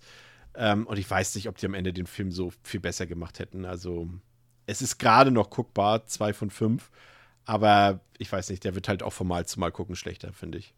Ähm, André. Ja, gehe ich komplett mit. Also habe es meist ja schon zwischendrin gesagt, so meine Standpunkte. Äh, ich verstehe halt nicht, wie der wirklich entstehen konnte vom gleichen Mann, der Teil 2 inszeniert hat, weil er einfach wirklich sehr viel schwächer ist in seiner Gesamtheit, schlechter inszeniert, weniger Gore. Klar, auch die MPAA mit Schuld, aber selbst halt die Dinge, die drin sind, sind schlecht inszeniert. Ich sage halt nur Stockklopperei, das sieht echt aus, wie aus Schul Schulhofkinder prügeln. Das hat nichts mehr mit der wirklich brutalen Intensität teilweise des Zweiten zu tun, auch wenn die ähm, Stimmung mehr äh, auf Fun aufgelegt war, waren die, waren die Killsequenzen trotzdem relativ hart teilweise und blutig. Ähm, da, ist vom, da ist hier dann kaum noch was zu sehen. Ähm, die Figuren sind alle fast nervig. Ich bin da auch fast eher dann immer auf der Seite wirklich von, von Angela hier. Und die soll bloß alle wegmachen, weil die wir alle auf den Senkel gehen. Ähm, ich finde, der Film zieht sich auch ziemlich trotz seiner kurzen Laufzeit. Er hat nicht diesen Schwung und diese, äh, diese, diese Leichtigkeit des zweiten. Wie gesagt, für mich, für mich macht es den Eindruck, als wollten sie hier irgendwie eins und zwei verbinden. Zwar einen ernsthaften Slasher machen, aber eben mit harten Kills. Die wurden ihnen dann quasi genommen und was bleibt, ist dann echt leider echt nur sehr ein unterdurchschnittlicher Film. Ich bin auch bei zwei von fünf gerade noch so. Pascal.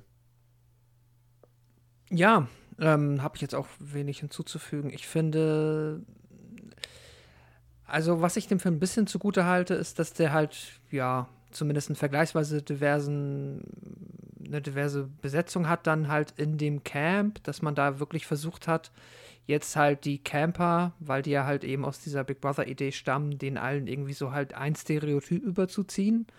Ähm, das ist aber halt dann auch oft wirklich unangenehm ausgespielt, so. Ja, es ist dann auch die Szene, wenn der ähm, eine mit der Boombox ist es ja, glaube ich, wenn der, der ja auch ein Gangmitglied sein soll, dann direkt ein Messer zieht mitten vor dem Polizisten, wo er weiß, dass das ein Polizist ist und das ist alles so, ah, äh, es ist schon alles sehr vergleichsweise sehr unangenehm. Ähm, und ja, davon ab kann er dann halt später, ja, nicht so wirklich überzeugen. Ich finde, äh, ja, Pamela Springsteen gibt dem hier dann irgendwie noch was. Also, beziehungsweise sie ist halt wirklich der Anker, an dem ich mich dann auch äh, klammer, um meine Unterhaltung aus dem Film zu ziehen. Und ja, ich habe dem tatsächlich jetzt noch zweieinhalb gegeben, aber ich könnte mich jetzt auch dazu hinreißen lassen, den äh, live abzuwerten auf zwei, weil ich da vergleichsweise wenig äh, differenziert rangegangen bin. Ich fand ihn auf jeden Fall eine ganze Ecke schwächer als das erste Sequel und ähm, ja, wahrscheinlich wären es dann zwei statt zweieinhalb. Das ist, glaube ich, nicht ganz richtig gewesen von mir, aber sei es drum.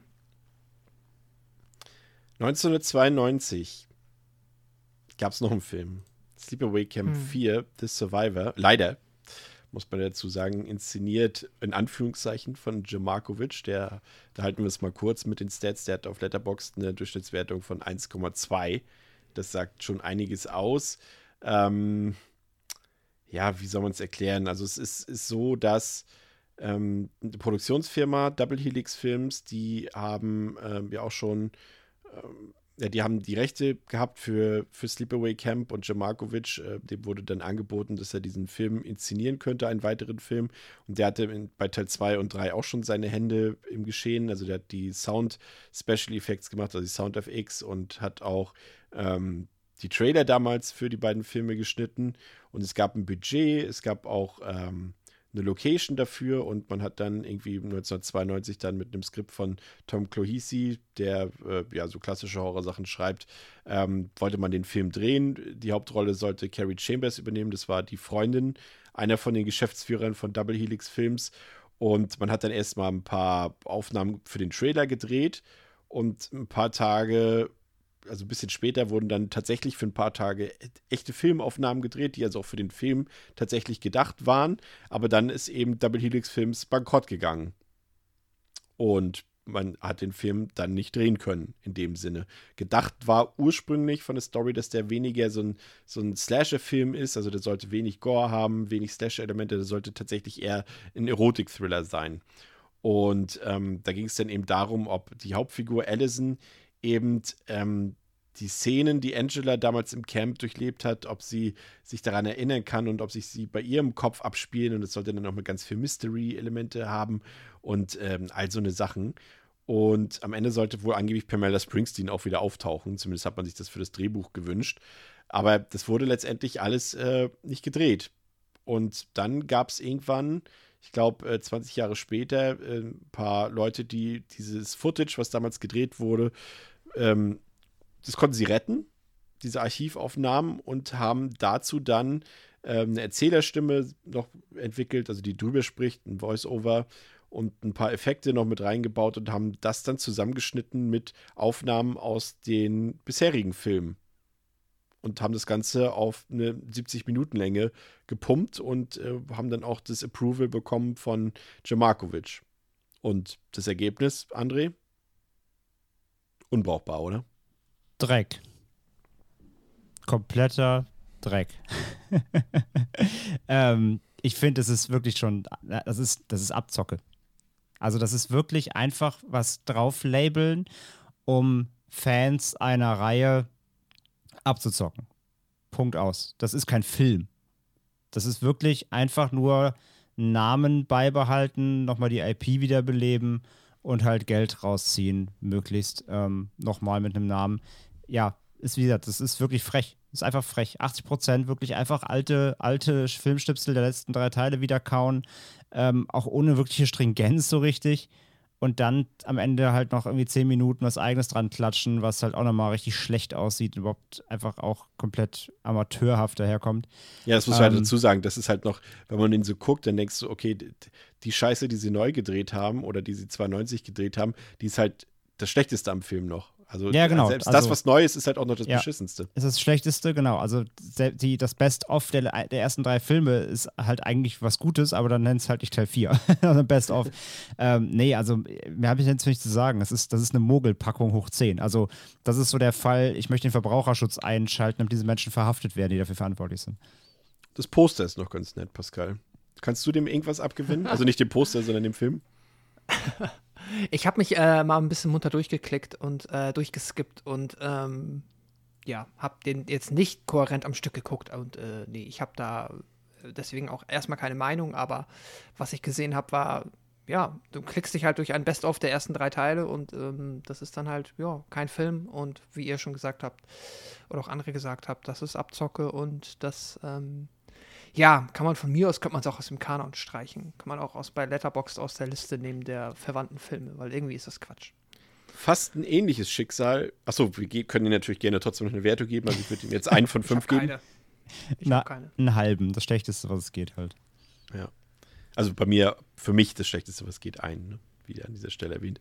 Ja, äh, ein ähnliches Schicksal wäre bei einer, ähm, dem letzten Film der Reihe aus dem Jahre 2008 geschehen, Return to Sleepaway Camp, denn der Film war eigentlich schon 2003 abgedreht, aber dann ging auch hier das Geld aus und man hatte auch noch keine fertigen Special Effects und auch keinen VÖ-Deal, also keinen Verleih, der den Film rausbringen wollte.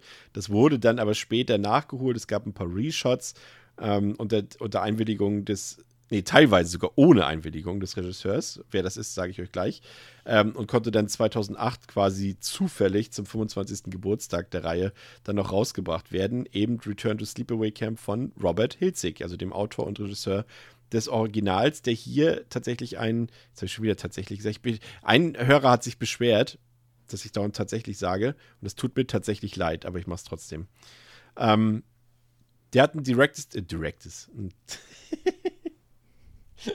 Der hat ein direktes Sequel zu Teil 1 äh, gedreht und ähm, dieses Sequel ignoriert alle anderen Filme. Da sind auch überraschend bekannte Gesichter drin in dem Film. Vincent Pistol zum Beispiel, den kennt man aus Goodfellas, aber vor allem als Pussy aus den Sopranos. Und ähm, Phyllis Rose ist wieder dabei. In welcher Form erklären wir euch auch gleich. Dann der Cousin von ihr aus dem ersten Teil ist wieder dabei. Und Paul D'Angelo, also der Typ mit den kürzesten Shorts der Welt. Also wer den ersten Teil gesehen hat, der weiß Bescheid. Und Isaac Hayes, Chefkoch aus South Park. Wir kennen ihn aus, aus Shaft, aus zig Filmen. Ähm, der spielt hier sogar äh, eine Rolle, die ihn sehr erinnern lässt an seine Rolle aus South Park. Ähm, also relativ namhafte Gesichter für so eine Art Produktion, André. Ja, war ich auch tatsächlich überrascht, ähm, zumindest was da so ein bisschen an, an Cameos auch drin ist. Und hat man sich ein bisschen was überlegt, zumindest, dass man da ein paar Gesichter wiederbringt, wo noch möglich. Und ja, fand ich, fand ich überraschend, beziehungsweise fand ich angenehm überraschend, dass man da zumindest ein bisschen darauf geachtet hat, da den Fanservice natürlich auch so ein bisschen zu bedienen. Und die generelle Idee, also ist ja jetzt auch sehr ungewöhnlich. Wir haben ja vorhin erwähnt, Robert Hilzig hat ja jetzt auch nichts gemacht zwischen diesen beiden Filmen. Also er ist ja letztendlich ähm, Klar, manche Sachen verlernt man nicht, aber wir können jetzt auch nicht unbedingt behaupten, dass er jetzt äh, das 19, der, der, also der, der erste Sleepaway Camp jetzt von seiner Regie unbedingt profitiert hat. Und er wird ja jetzt auch nicht großartig was dazugelernt haben in der Zwischenzeit. Wie kannst du dir vorstellen, kommt man denn auf die Idee, das einfach nochmal zu drehen? Meinst du, das lag jetzt einfach an den Fans, die ihm gesagt haben, ey Dude, den Film von damals, den fanden wir richtig cool. Oh ja, dann mache ich nochmal einen. Also ich habe keine Ahnung. Aber ähm, das Konzept an sich, Mm, Ähm, wer hast du es angesprochen? ich bin mir jetzt auch unsicher. äh, also André habe ich genannt, aber Pascal hat den ersten Ton Ach von so. sich gegeben. Ja, sorry. äh, Dann Alles mach, gut. Dann Go, André. erst, Pascal. Äh, okay, so. Jetzt habe ich mich vorgedrängelt. Ähm, das ist ja auch gar nicht, gar nicht mehr, wer darf, sondern wer muss was sagen bei diesem Film. Soweit sind wir schon. Stimmt auch ein bisschen. Ich opfere mich, sagen wir es so. Ähm, ja, es ist mega spannend. Äh, es ist ein bisschen weird. Es ist vielleicht, also, ich meine, ich kann mir, ich nehme an, Robert Hilzig hat dann zu dem Zeitpunkt halt auch nichts mehr zu verlieren gehabt. Und äh, wenn man die Möglichkeit bekommt und dann, ähm, ja, dass ich nochmal, wenn man dann nochmal Spaß dran hat, äh, mein Gott, soll man es machen. Es ist halt, es ist wirklich ein seltsamer Film. Ich Es verstehe, wie ein, das kann Crowd, ein. Crowdfunding-Projekt, nur ohne Crowdfunding, finde ich. Ja, ja, genau. Also ich finde, es ist auch, da hat ja auch irgendwie dann noch, ähm, ja. Ah, ich kann, ich, ich hätte ich mal lieber keinen Ton gesagt. Ich habe da äh, gar keine gute Antwort zu. André, bitte äh, rette mich. Naja, was halt lustig ist daran, wirklich, wenn man mal guckt, wer den ja produziert hat, ne? Da waren ja unter anderem die Produzenten von Brainscan und Cabin Fever beteiligt und so. Ähm, okay. Also der, der, der hat ja Geld bekommen, scheinbar von Menschen, die zumindest schon mal hier unter Genre produziert haben, die sich vielleicht dachten, ah, okay, Sleepaway Camp ist halt schon irgendwie ein Genre-Classic, das war er 2008 halt auch schon. Ähm, vielleicht kann man da noch mal was machen. Und wir haben ja auch schon gesagt, dass halt Hilzig ja nun mal dann seit dem ersten nichts mehr gemacht hat und eigentlich gar nicht mehr in der Filmbranche war. Und äh, ich weiß nicht, ob, ob, ob, ob, du da mehr weißt, Chris, aus der Produktionsgeschichte, aber ich frage mich halt, ist Hilzig hingegangen und meinte, ich hätte gerne noch mal einen gedreht oder sind halt irgendwelche Produzenten hingegangen und meinten, lass das Ding mal reviven, Herr Anwalt, haben sie Bock? So. Ähm, das ist halt so ein bisschen, was ich mich da frage, wie das entstanden ist, wer da wirklich mit der Idee kam, ob das sein Baby ist oder ob er quasi hier einfach gefragt wurde, ob er nicht noch mal will. Ähm, so, von daher, das ist so ein bisschen die, was ich da so, das Mysterium dahinter. Und also er hatte auf jeden Fall dann eben Ge Geldgeber, die auf jeden Fall da was, was drin gesehen haben. So. Und naja, und die Idee nochmal aufzuwärmen quasi, mh, ist ja im Endeffekt nicht anderes, als die letzten Teile auch gemacht haben. Also sich, sich, ich meine, das ist ja sowieso so ein Ding in, der, in jeglichem Slasher-Subgenre, in jeder Reihe, ähm, Ideen zu finden, wie man nochmal einen Killer oder eine Killerin wiederholen kann, die findet man immer, das wissen wir ja. Ja, der Film, Pascal, der beginnt äh, quasi so, ja, eigentlich stellvertretend für, auch für den restlichen Film mit angezündeten Fürzen. Und setzt Äh. damit ja die Tonalität eigentlich schon. Ja. Ja, die Tonalität ist super seltsam. Ähm, wie auch unsere Hauptfigur. Also ich weiß ja, wir gehen jetzt da nicht wirklich chronologisch. Nee, also Film erzähl durch, gerne kurz Nein, was zur Hauptfigur. Mit wem müssen wir Ja, mitfiebern? also, müssen genau. in dem Fall wirklich. nein. Es- Es ist halt wieder diese Camp-Situation und wir haben halt eine Figur, die halt hier das Opfer des Mobbings ist. Ähm, und die ist Ellen. Ellen ist irgendwie ein Kind oder ein Jugendlicher in diesem Camp. Ellen ist sehr groß. Ellen ist ein bisschen ähm, mehrgewichtig und trägt Klamotten, die stets sehr äußerst abgeranzt sind. Und Ellen wirkt, äh, spielt sich, also soll eklig sein. Und das schafft der Film auch gut. Also Ellen strahlt etwas Ekliges aus. Und deswegen mögen ihn anderen Kids nicht. Ellen ist auch sehr unbeholfen, nicht sehr sozialisiert. Und äh, also im Kern beobachten wir jetzt äh, so 60, 70 Minuten lang, wie Ellen halt gemobbt wird, verarscht wird und er unbeholfen versucht, sich den anderen, äh, ja, den, auch den Frauen halt zum Großteil halt zu nähern. Es ist die eine Seite des Films und die andere Seite sind halt wieder Kills, die wir kennen. Und ähm, ja, die Kills sind gar nicht mal so doof. Teilweise werden besser nach hinten raus. Und dann am Ende gibt es ein Finale und wir erfahren, wer der Killer ist. Und ich spoil es mal, Ellen ist es nicht. Ist ja auch ein bisschen Teil Remake, könnte man meinen, ne? Also es sind auch viele Figuren irgendwie so ein bisschen ähnlich mit dem ersten Teil dort angelegt. Ähm, jetzt qualitativ kann das nicht mithalten, aber ich finde schon, dass es wieder so ein, so ein Soft-Remake irgendwie ist. Also jetzt ist schon ein Sequel, ähm, aber gleichzeitig auch so ein halbes Remake, würde ich sagen. Da gibt es schon viele Parallelen irgendwie zu.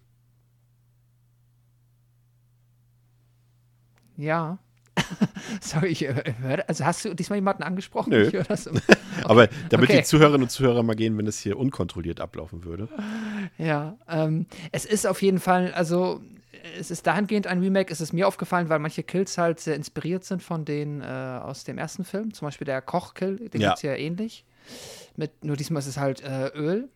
Ähm, auch mit dann tatsächlich einem schönen Effekt, wie dann die Leiche aus dem siedenden Öl äh, geborgen wird. Das funktioniert schon gut. Ähm, ja, und dann, also ich meine, ich, wir, wir gehen ja nicht durch, deswegen ich erzähle es dann einfach. Äh, am Ende ist es dann ja halt, äh, ist es dann wieder Angela, die hier ist. Und Aber wie hat sie das geschafft, dass sie keinen entdeckt hat, Ja. Pascal? das hat sie geschafft, indem sie, und das sehen wir in der After-Credit-Scene, hat sie nämlich äh, bevor oder ja, quasi in Vorbereitung auf ihre äh, Mordesserie einen Polizisten auf einer Landstraße überfallen und sich dann als Polizist ausgegeben mit einem gefälschten Bart und einer etwas ulkigen Maske. Und damit niemand ihre Stimme erkan erkennt, hat sie so getan, als hätte sie Kehlkopfkrebs gehabt aufgrund von, ähm, ja, als Rauchergebnis. Und deswegen hat sie, und jetzt, da weiß ich nicht, wie diese Geräte heißen, aber man Hey, kennt hey, sie. sie hat, sie hat äh, nicht auf Lunge geraucht. Hä? Den, den verstehe ich jetzt nicht. Das war jetzt Also sie- eine, eine politische Anspielung Ach so, auf Armin Laschet. verstehe ich auch nicht. Ach, okay, ah, oh Gott, oh nee, da, sorry, da bist das ist, Wenn äh, man Witze den erklären muss, wird es nicht besser. Krass, den habe ich auch nicht verstanden. Da war Chris jetzt Der zu smart ging- für uns. ja, der, der ist einmal über mich hinweggegangen, aber weil, ja. Ähm, auf jeden Fall hat er diesen, dieses lustige Elektroding, dass du sie in die Kehle hältst und dann hast du dieses Ich habe zu viel Ihr geraucht. kennt das aus South Park. Ja, genau, aus South Park und aus dieser äh, Ich rauche nicht mehr Werbung, die früher mal im Fernsehen lief. Ähm, genau, und das ist halt Angela so und äh, sie äh, tut da so, als wäre sie halt der Polizist, der am Camp ist und dort irgendwie, ich weiß gar nicht, was ihre Aufgabe war. Ich so weiß die auch Leute nicht. berät. Oder kümmert sie sich darum, dass die da nicht mehr rauchen? Der- ich weiß es nicht. Auf jeden Fall ist der, Camp- Polizist die der ganze Zeit da. Camp, der Campwächter. Ja, irgendwie so. Genau, so eine Art Campwächter und dann am Ende wird halt offenbart, dass Angela unter der Maske steckt und ähm, sie ist wieder da und hat fleißig ermordet. Und wenn ich mich, also korrigiert mich, wenn ihr mehr auf, erfahren habt als ich, die ganze Ellen-Plotnummer ist doch, läuft komplett ins Leere, oder? Die Ellen läuft ist doch- komplett ins Leere, ja. Es ist wirklich, also generell, die Figuren sind ja alle fürchterlich in dem Film. Und Mhm. wer, wer auf die Idee gekommen ist, Ellen dort als so eine Art Hauptfigur zu installieren, ich verstehe es nicht. Also es gibt ja keine wirkliche Hauptfigur, was Nee. der größte Fehler ist des Films, meiner Meinung nach. Äh, alle Leute sind nervig, gemein und schlechte Menschen. Und, und Alan, der halt gemobbt wird, so wie Angela mehr oder weniger im ersten Teil, den hätte man dazu machen können, wenn er nicht selber, aber so funktioniert So es ja in der. Gesellschaft, man tritt immer nach unten aus, äh, sucht er sich selber andere Leute, die er mobben kann, um quasi das, was er abbekommt, einfach weiterzugeben. Äh, von daher, das funktioniert halt so überhaupt nicht. Dazu hat der Film, finde ich, ein ganz fürchterliches Pacing. Gerade die erste Stunde ist halt ultra, ultra langweilig. Dazu Ja, sage ich nur eins: leider. Your ass stinks. Mehr sage ich Oh dazu Gott, nicht. ja. Und, aber es, man, man weiß ja so ein bisschen, also er parodiert sich auch wieder ein bisschen selbst. Die Baseball-Szene mit der ganz weirden Musik dort ähm, ist natürlich eine schöne Parodie äh, auf Mhm. den ersten Teil, aber das macht es halt nicht besser, weil die Szene halt genauso scheiße ist. Ähm, ich weiß nicht. Also, ich finde, das größte Kompliment, was man dem Film machen kann, ist, dass er nicht so krass schlimm war, wie ich es erwartet habe.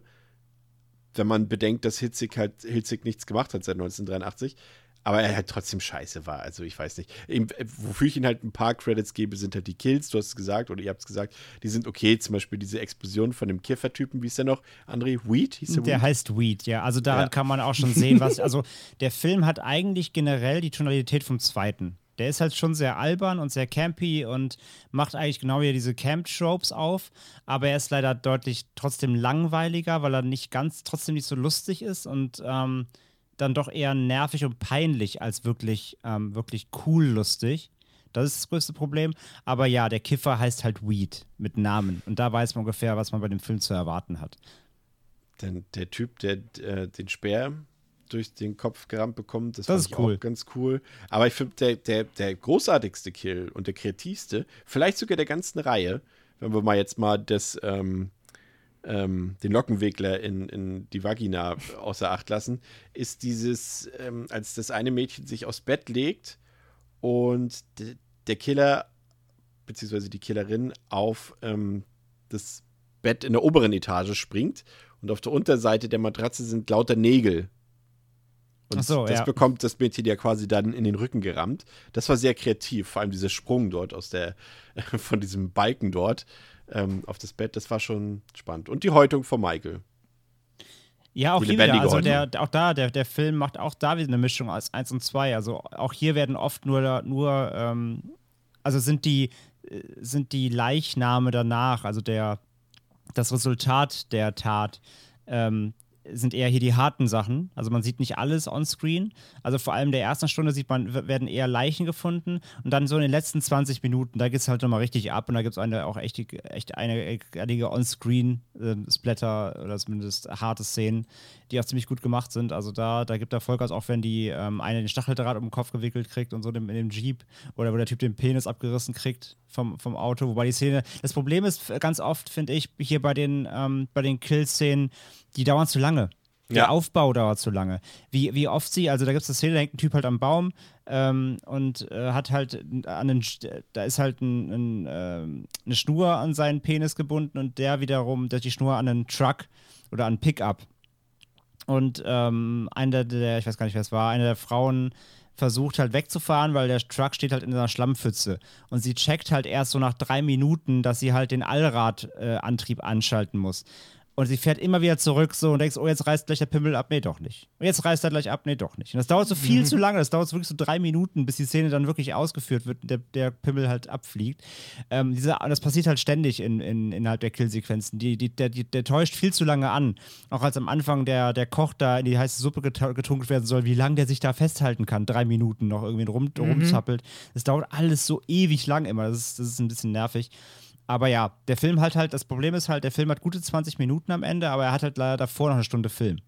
Ähm, aber trotzdem muss ich auch sagen, ich finde ihn trotzdem insgesamt wieder stimmiger auch als den dritten, der mir einfach so billig aussah. Und von daher, ähm, so bei mir hat er sich echt da so eher so Richtung 2 manifestiert. Und ja, also beim vierten wollen wir gar nicht reden. Aber ich glaube, ich hatte damit trotzdem letzten Endes mehr Spaß als, äh, als mit dem dritten zum Beispiel. Ja, weiß ich nicht. also ja, kannst du. Ich musste, musste auch hier wieder an, an, an Trauma denken tatsächlich, aber so an die neueren Trauma-Filme. Ja, ja, absolut. Das, das, die, das, das Feeling hat er auch, ja, ja. Ja, nicht mehr so die, die guten Schauwerte hat. Und es war auch ein bisschen, hat es sich angefühlt wie diese schlechten American Pie-Fortsetzungen, irgendwie American Pie 5 oder 6, falls die irgendjemand mal gesehen hat. Zumindest wie sich die Jugendlichen verhalten hier, ja. Ja, ja. Also es war irgendwie unangenehm. Also ich weiß nicht. Also wie gesagt, die erste Szene mit den angezündeten Fürzen, da wusste ich schon Bescheid, wo das langläuft und jeder, der mich kennt, weiß, dass es nichts für mich ist. Ähm, also diese Art Humor, nicht das Fürze anzünden, das macht Spaß, aber ähm, nee, also ich muss sagen, äh, das hat mir nicht einfach nicht gefallen. Ich finde, das klingt zwar auf dem Papier gar nicht so verkehrt, wieder so ein bisschen Back to the Roots, wieder selber Regisseur, ein paar Schauspieler aus dem ersten Teil, ein paar bekannte Gesichter und so weiter, aber das klingt halt nur gut. Am Ende war das Ergebnis für mich auch scheiße. Und nur die paar Kills, die äh, halt einfach da waren und nicht so verkehrt aussahen, ähm, haben das so für mich für anderthalb von fünf Sternen gerettet, aber mehr nicht. Also fand ich auch kacke im Grunde. Pascal. Ja, ich habe dem jetzt irgendwie für die Kills und für das Finale und es gibt noch eine vergleichsweise, vergleichsweise coole After-Credit-Szene, habe ich ja schon erzählt, wo man sieht, wie ähm, Angela den Polizisten killt. Und einfach auch für die Tatsache, dass Felissa Rose halt wieder da ist, ähm, hat er jetzt bei mir irgendwie zwei Sterne bekommen, aber der Film ist halt echt, der ist schon grottig, also es ist super unangenehm. Der Ellen ist unangenehm und alles ist, nichts macht Spaß abseits der Kills und dann bis zum Finale und Nee, ich würde den auch wirklich nicht empfehlen. Also, nee, überhaupt nicht. Ich, äh, ein unnötiges ähm, Pseudo-Remake oder Sequel, wie auch immer. Fand ich nicht gut. Er will ja noch ein, angeblich, oder es stand zumindest mal das Gerücht im Raum, dass er noch eindrehen will. Braucht ihr das? Schade. André? Schade? Ja. Achso, ich, ich wollte doch dieses Zitat vorlesen, was sie bei, äh, bei den äh, sehr geschätzten Kollegen von. Soll ich, Äh, soll ich auch kurz meine Wertung abgeben, zumindest, wenn Nee, wir durch sind? nee, erst das Zitat aus Dead Na Meat. Ähm, ich mochte das, äh, sie haben irgendwie gesagt, dass das äh, so hard to watch is because äh, I hate every, every character in every scene and that makes it hard to watch und das fand ich so passend irgendwie. Ja, deine Wertung. Nee, jetzt will ich nicht mehr. Okay. Ähm, nee, ich gebe dem auch noch zwei, weil, wie gesagt, ich fand, ich fand ihn gar nicht so beschissen, wie ich vermutet hatte. Also, wenn du gerade aus vier kommst, dann geht eh nicht mehr. Also, das, dann hast du ja wirklich das komplette Lowlight jegliches Filmemachens erreicht. Und dann fünf zu gucken, wie gesagt, ich hatte damit noch einen grundlegenden Spaß. Ja, er ist super nervig, die Charaktere sind scheiße und es gibt keinen, keinen vernünftigen Hauptcharakter. Aber spätestens dann ab der, äh, wenn man die erste Stunde abgesessen hat auf einer Arschbacke, dann kriegt man zumindest auch wirklich äh, zumindest äh, harte und ähm, spaßige letzte 20 Minuten. Und dass einige Charaktere wieder da waren, halte ich ihm dann zumindest, äh, rechne ich ihm an. Und dann gebe ich ihm die zwei noch, weil, also dann müsste ich auch drei sonst abwerten, weil den fand ich insgesamt noch langweiliger. Also ich gebe ihm die zwei noch. Wunderbar. Ähm, das wird es für heute gewesen sein. Ähm, ihr habt schon gemerkt, also bei mir hat jetzt tatsächlich äh, Müdigkeit eingesetzt, weil äh, es war schon ein bisschen schwierig, sich, äh, also ich habe halt den vierten und fünften heute geguckt und den dritten im Rewatch irgendwie auch heute Nacht und dann direkt darüber, das nochmal zu rekapitulieren, diese äh, schlechten und langweiligen Filme, das äh, hat mich jetzt sehr müde gemacht, muss ich gestehen. Ja, das Problem ist halt, dass wir hier eine Reihe haben, die dann wirklich ganz klassisch, wie es ja leider oft ist, die kontinuierlich eher abnimmt. Ne? Also ja, du, hast ja. nicht, du, hast jetzt nicht wie die anderen Reihen, wo dann zwischendurch vielleicht doch mal, doch mal, noch mal was Gutes kommt, wo dann nochmal die Stimmung hochgeht, sondern wir, hier war halt am Anfang, haben gut eingestiegen, im zweiten waren wir uns auch noch alle einig, dass man den gucken kann und dann geht es ja nur noch runter. Und das ist halt immer ein bisschen schade, weil dann bist du schon auf eingestiegen, also wir haben quasi jetzt seit drei Filmen nur draufgehauen und das ist ja dann irgendwann auch nicht mehr, nicht, irgendwann nicht mehr lustig. Am, am Anfang ja noch, aber irgendwann ist da auch halt der Draufhauspaß vorbei. Das ist leider immer mhm. schade, wenn es halt eine Reihe ist, die wirklich gar keinen, wo es nicht nochmal noch mal ein Up, Up gibt, sondern nur noch Down. Ja. Ja, das, das, das trifft es ganz gut. Das äh, beschreibt meine Gemütslage gerade sehr gut. Aber es gibt sonnige Aussichten, denn in der nächsten Woche reden wir über einen absoluten Klassiker des Horrorfilms, nämlich Robin Hardys The Wicker Man. Und da freue ich mich besonders drauf, weil das tatsächlich mal einer der wenigen Klassiker ist ähm, oder der großen Horrorfilme mit, mit äh, großartiger Rezeption, die ich bis zum heutigen Tage noch nie gesehen habe. Und deswegen freue ich mich richtig drauf. Ich weiß nicht, wie es euch da geht. Ja, Bock? Ich habe mega Bock. Ja. Ich kenne ihn auch nicht. Deswegen. Ich kenne ihn auch nicht. Ich habe vorhin schon im Vorgespräch gesagt, aktuell in unserer aktuellen, ähm, im aktuellen Sendeplan, dem vorgeplanten, sehr viele Firsts für mich, was mich freut, weil äh, auch so kann ich nochmal Lücken natürlich schließen. Und ja, wenn ihr den aktuellen Sendeplan sehen wollt, neue Deadline liegt am Kiosk, könnt ihr reinschauen. Oder, Oder, natürlich auch bei uns äh, bei, auf, auf Steady natürlich, äh, unserem Supporter-Link. Da findet ihr, wenn ihr uns unterstützt im Monat mit kleinem Geld, kriegt ihr auch immer schon den Sendeplan vorab. Guckt da gerne rein, findet ihr in den Show Notes. Ja, aber jedenfalls viele, viele Firsts für mich auch, wo ich noch ein paar Klassiker, wie jetzt eben auch Sleepaway Camp, endlich mal noch abhaken kann. Das freut mich immer sehr. Ja. Ansonsten bleibt äh, uns noch zu sagen, geht ins Kino und guckt euch Dune an, denn ich will den zweiten Teil sehen. Jetzt ist es raus. Und äh, damit schließe ich mich an soll es für heute gewesen sein mit Devils and Demons, mit Pascal, mit André und mit mir, Chris. Danke, dass ihr eingeschaltet habt und dass ihr dabei wart und auch beim nächsten Mal wieder dabei sein werdet. Ciao. ciao, ciao. Tschüss.